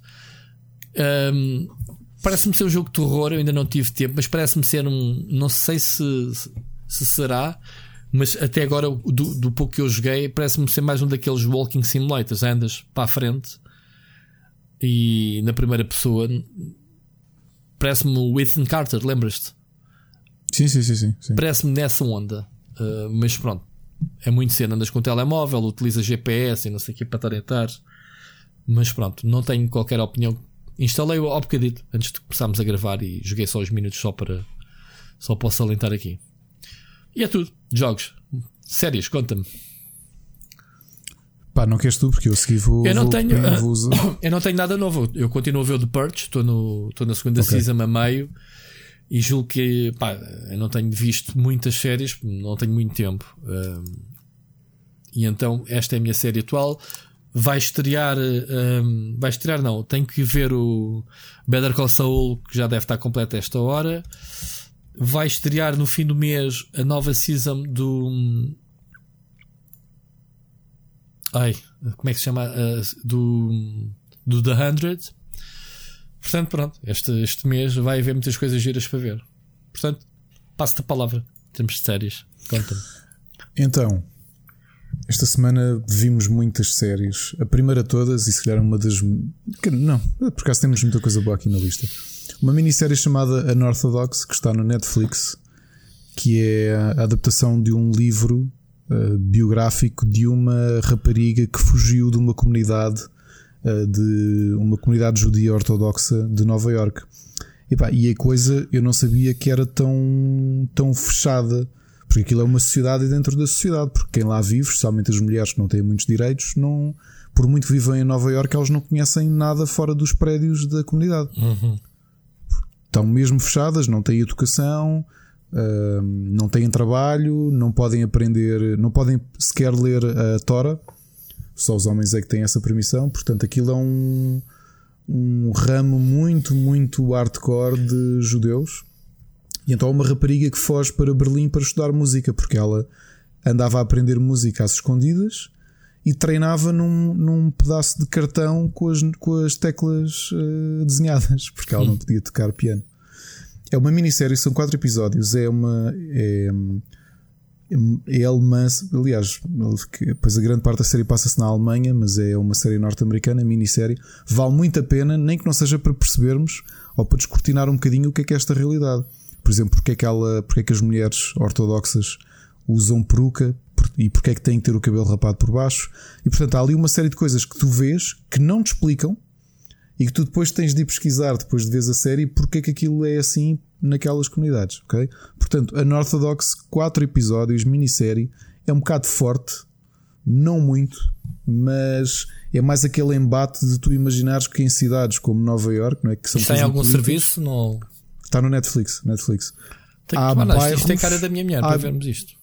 Há bairros fechados em que os, os homens vestem-se como tu já deves ter visto, não é? Com casaco preto, camisa branca, depois tem aqueles, aquele cabelo encaracolado a vir da, das têmporas, uhum. da, da, entre a têmpora e a orelha. Uhum. São tipo um canudinho, porque os homens não podem cortar o cabelo segundo a tora, eles levam aquilo ao extremo, não podem cortar o cabelo entre a orelha e a têmpora. E é aquela cena hardcore toda de são, os casamentos são combinados e a mulher é, é submissa e essas coisas todas. Pá, é uma série forte, mas vale a pena. Depois vimos Never Did I Ever, que para mim é uma, é uma pseudo-tentativa, aliás, tenta um bocado apelar ao público do Sex Education. É assim uma série de jovens divertida, passada numa família, uh, uma família de imigrantes indianos na América e logo no início, os primeiros segundos da série, a protagonista que tem 15 anos uh, conta o que é que se passou. Então, ela ali num espaço de dois meses, o pai dela morre e ela fica paraplégica. E depois volta, Bem, a, volta a andar. São coisas felizes. Sim. Mas é, é, é, meio comédia a série. É assim naquele tom do sex, sex education, ok? É. Aquela descoberta toda dos jovens para a sexualidade. Tem muito esse tom, só que anda muito à volta de, de uma família indiana. Hum. Depois, Amazon Prime, estávamos para ver isto há imenso tempo e finalmente vimos e vale mesmo a pena. Tales from the Loop, que é uma série de ficção científica dramática que é baseada num livro de ilustração de 2014 de um ilustrador uh, sueco que tem a, tem a minha idade. Sueco ou norueguês? E essencialmente é uma série retrofuturista, porque o ambiente todo passa-se ali entre os anos 70 e os anos 80, mas há robôs e há tecnologia que tu não sabes bem, está muito à frente do nosso tempo. E é uma série antológica, ou seja, cada episódio é uma história isolada, uhum. mas não é tipo Black Mirror. Porque é uma história isolada, mas dentro da mesma comunidade. Ou seja, imagina, no primeiro episódio tu conheces um miúdo que aparece alguns minutos no episódio. E o quarto episódio depois vai ser sobre esse miúdo, sobre uma perspectiva completamente diferente. Mas a tónica é muito tipo Black Mirror, é antológico, ou seja, cada episódio é um conceito diferente, é um realizador diferente, tanto que o último episódio da série é realizado também pela Jodie Foster, que também já tinha realizado um episódio do, do Black Mirror. Tem o Jonathan Price, que é um dos atores principais da série, que é o fundador daquela comunidade, porque aquilo é uma comunidade, imagina, uma comunidade meio rural na América, no centro da América, estás a ver? Típico. Só que sabes que ele fundou um complexo subterrâneo de, pá, de, de, estudo avançado de física, uma coisa mesmo de ficção científica, pá, criação de robôs e tudo isso. E isto passado nos anos 70. Okay. Vale muito a pena, visualmente está muito a giro, só que é, não é uma série para todos, é uma série mais lenta, mais dramática, estás a perceber, mais introspectiva. E o tom dos episódios é todo esse, é mais o conflito dos próprios personagens com algumas situações e todas elas fantásticas, obviamente. Um, aconselho muito a ver. Quem tiver Amazon Prime, vejam, porque são oito episódios. Não digo que sejam todos muito bons, mas dos oito, diria que pelo menos seis são muito, muito bons. Okay? Depois os, os outros dois são boas ideias, mas acho que foram mal desenvolvidas. Uhum. Vimos a segunda temporada de Afterlife. Ricky Gervais continua genial na série. A série aguentou-se muito bem de um, de um episódio Olha, para Isso era outra série continua... que eu estava a dizer que queria ver, que ainda não vi. Era o Better Call Saul e o Afterlife. Yeah. Continua muito a duro continuas naquele misto de riste, mas também a série é muito dolorosa. Não, não vale a pena dizer muito por, por, para não fazer spoiler, até porque é uma série curta. Uh, vejam a segunda temporada de Afterlife. Finalmente acabámos de ver Modern Family, que eu avisei semana passada que estávamos a ver. Acabámos. Vale a pena, acho que foi uma boa conclusão à série. Uh, uma série que já tinha perdido gás nos últimos 3 anos. Uh, mesmo assim, saiu, saiu bem. Um, e pronto, e marcou de uma certa forma a televisão norte-americana. É? Uhum. Uh, começámos a ver hoje Freud, uma série uh, alemã, no... austríaca, Matemática, que é, é um reinterpretar da vida do Sigmund Freud. Uh, para quem viu Alienista, a série americana brutal, se não viram, vejam. É, tem o mesmo tom, ou seja, aquilo é final do século XIX, neste caso é passado em Viena, e estão a reimaginar o Sigmund Freud, ainda jovem, a ajudar a resolver um, uma série de assassinatos eh, muito agressivos que, que estão a acontecer em Viena. A série é muito bonita. Então não é biográfica, é uma cena mais livre. Não é biográfica, é, é, é reimaginada, é uma cena ficcional. Tem-no a ele como. Sim, é como o do Leonardo da Vinci. O da Vinci era uma série que. Sim, exatamente. Não era? Que depois usavam as invenções dele, aquele, mas o gajo andava só metido em, em aventuras malucas. E outra sugestão que deixo aqui, que ainda não comecei a ver, mas vou ver, é o Midnight Gospel, que é a nova série de Netflix de animação do criador de Adventure Time, mas não é tão kid-friendly quanto o Adventure Time. Portanto, isto é para maiores de 16 anos. É uma série de animação um bocado mais agressiva. Ok? Muito bem. Estas são as sugestões, que são muitas. Bem, tu fartaste de ver séries esta semana. E ainda tenho aqui sugestões de Kickstarter. É, tempo. Ah, ok. Então, bora. Ok. Para começar, Resident Evil 3 ainda está a decorrer, faltam 8 dias de uma campanha de que tem que começou precisamente há uma semana. Resident Evil 3 está agora com Kickstarter de board game que já vai com, se bem me lembro, 650 mil euros. Isto é Capcom? Não. É. é, é colaboração com a Capcom, mas é de uma editora, um, é feito por um estúdio de board games chamado, chamado SFG, que, pá, que tem já Steam Forged Games, já tem uma série de jogos conhecidos. Uh, fizeram Devil May Cry, fizeram Horizon Zero Dawn, portanto eles estão-se a. Tinham feito Resident Evil 2, tinham feito Dark Souls, eles estão-se a, a, a, investir, estão a investir muito em adaptações de videojogos. de videojogos e a fazer centenas de milhares de euros de campanhas com, com isto. Okay? Portanto, está a decorrer ainda Resident Evil 3, a campanha, ainda mais 8, mais, mais 8 dias. Já que falámos Tales from the Loop e a, a calhar mais ou menos em cima do lançamento da série, quando vocês ouvirem isto, só deve haver mais 50 horas. Está também o board game em Kickstarter do Tales from the Loop. Olha, estás a ver que, que... o João Machado sugeriu que tu falasses Falaste é. da série Tales from the Loop e agora jogas o game, um, jogo de tabuleiro. O Borga, exato. Portanto, 50 mil euros. Foi, foi financiado em 3 horas, precisavam de 50 mil dólares e neste momento já vão em 263 mil. Ok? Um, aqui mais uma sugestão, sabem para quem viu a série, pode ser aqui uma boa. É mesmo baseado um, na série. É mesmo baseado na série. Uh, Outra sugestão de um game designer muito conhecido de videojogos, que entretanto está aqui a encontrar sucesso também nos board games, que é o Edmund Macmillan. Para quem não se lembra, fez jogos como Super Meat Boy e o Binding of Isaac, que já tinha tido sucesso com a sua campanha anterior, que foi o Binding of Isaac board game, que eu tenho ainda não tive a oportunidade de jogar, e que acabou de lançar o Tapeworm, um party game sobre uh, aqueles parasitas de intestinos, não é? Uhum. Uh, um jogo simples de cartas, tipo de ir uh, juntando, fazendo um puzzle. Ele precisava de 25 mil dólares, faltam 24 dias e já vai em 524 mil dólares. Portanto, fãs de Edmund Macmillan, que há muitos, eu sei, há muitos fãs do Edmund. Ele tem uma campanha nova no Kickstarter e, portanto, podem ir uh, dar uma vista de olhos. Chefe, Jesus. Jogo de tabuleiro para tudo e mais alguma coisa, meu.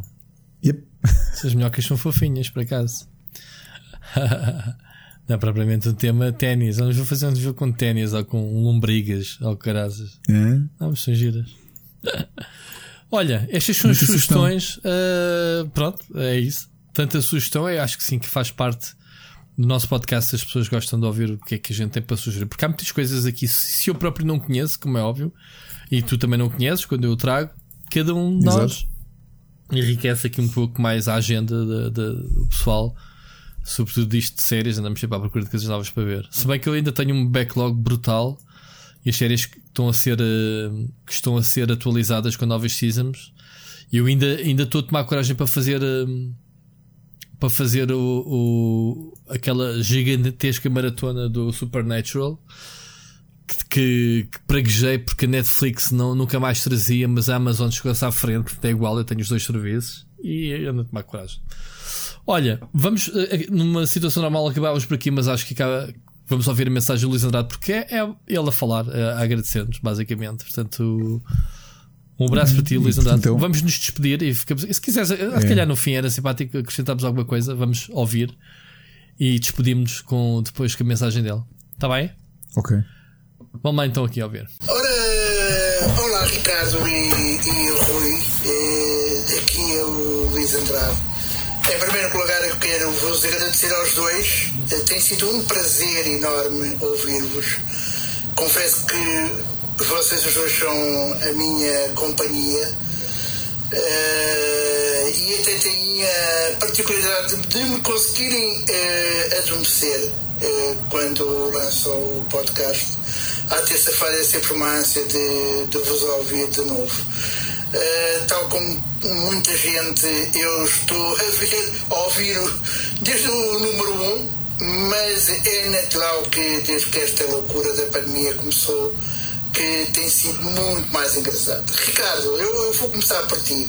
Ricardo, eu, um, ehm, eu sou também hipocondríaco um, ehm, e então agora sou muito mais. Eu eu chego a lavar 16 vezes as mãos e a ver 6 vezes a, a minha febre. Não tenho, não passa dos 36 e 8. E já estou há 53 dias fechado em casa. Um, mas uh, eu tenho uma particularidade, é que eu sou doente de risco, além disso, todas as noites eu estou ligado a uma, um aparelho de oxigênio. Eu faço cerca de 10 horas de oxigênio todos os dias eh, e portanto o, Corona adora-me. Uh, e eu não posso sair de casa. Eu tenho os médicos, tenho toda a gente a dizer: Luís, não sais de casa. No entanto, eu dou-te um manto, uma grande força e, amigo, estamos lá, está bem?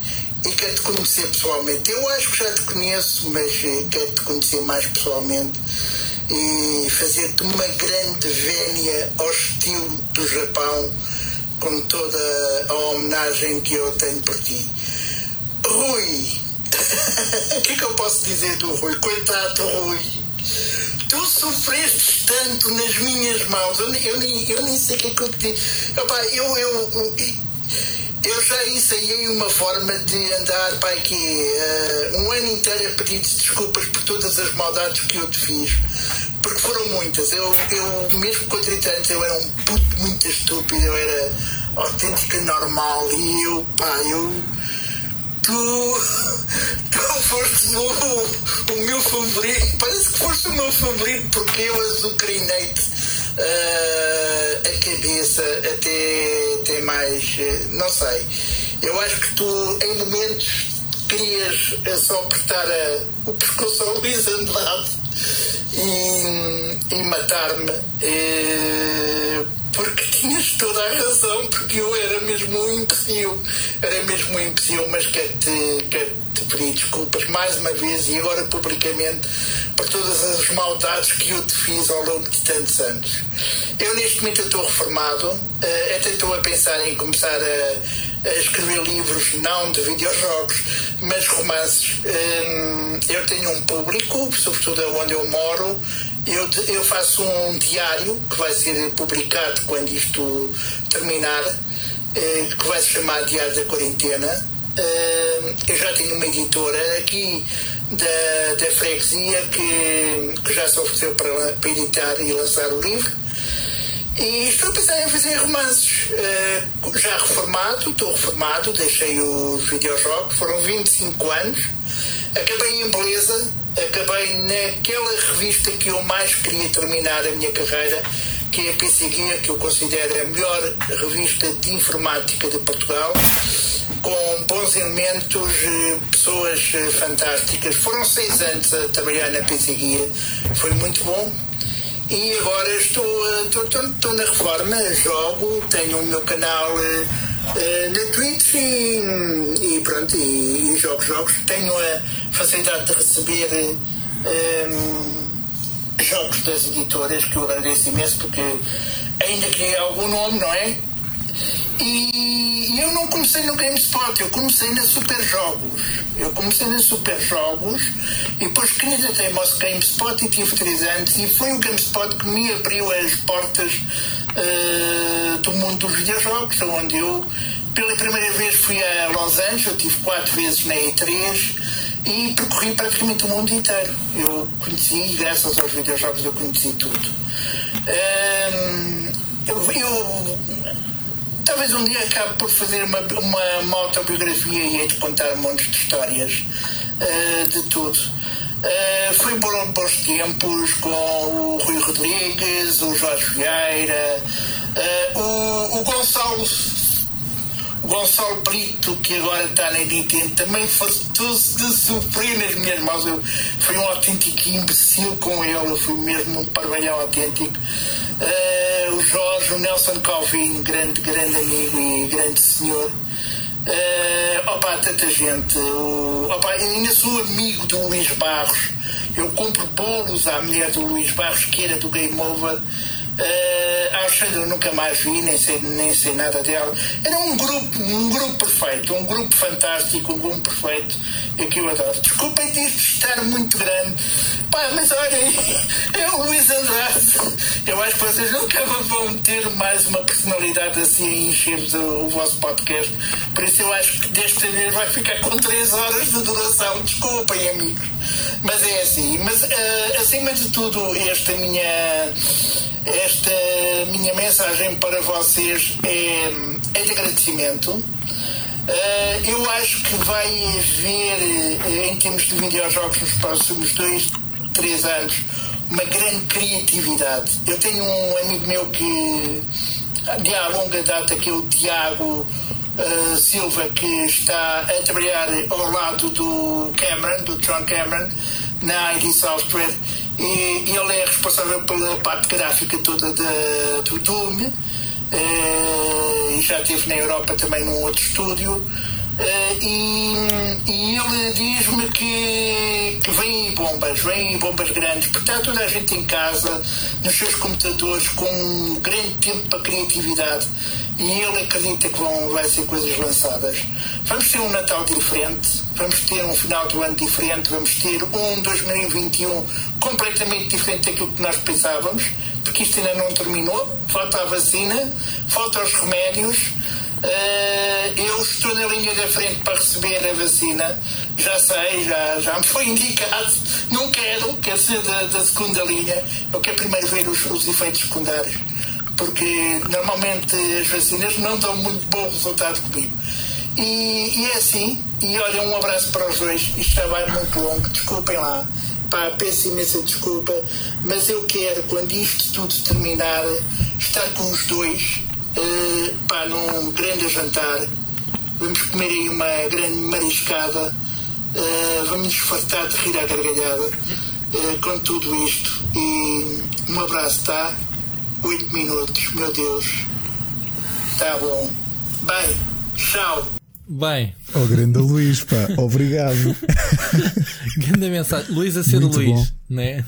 Mas eu acho que valeu muito a pena, até para, para neste backstory que o Luís eh, trouxe, porque o Luís é parte da história do, dos videojogos em Portugal e epá, tenho que agradecer o teu contributo, agradecer-te a força.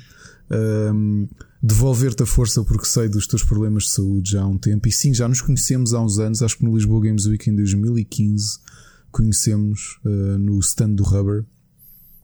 E, pá, e aquilo que tenho para te dizer é obrigado e ainda bem que te estamos a fazer companhia.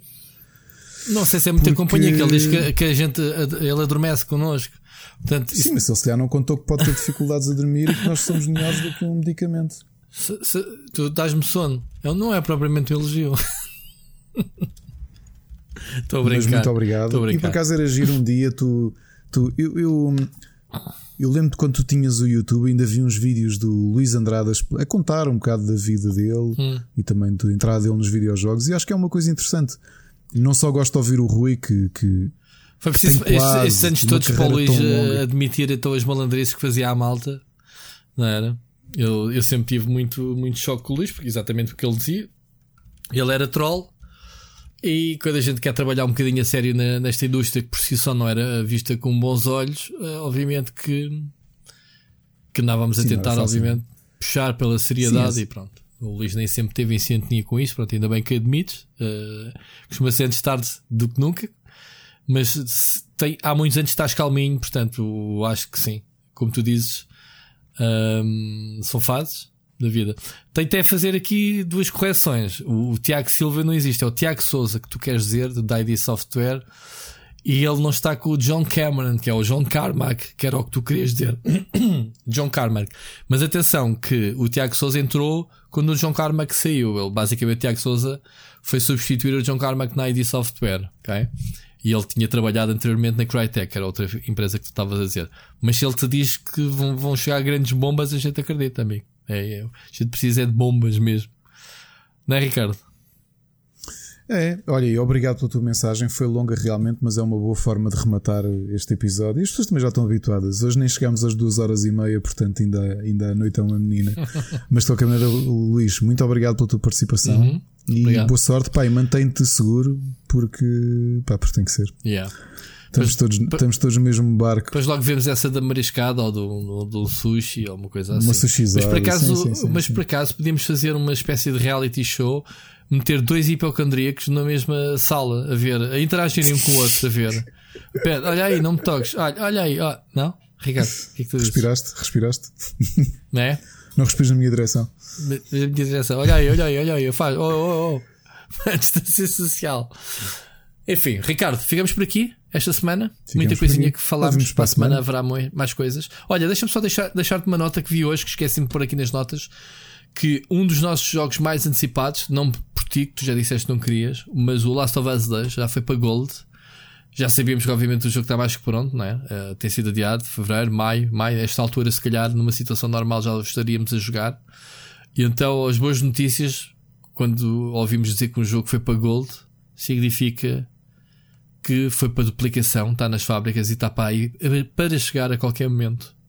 Boas notícias, não é? Yep. Então vai, Ricardo, um grande abraço. Ouvimos para a semana? Ouvimos para a semana. Um abraço. Ah, um grande abraço. Okay.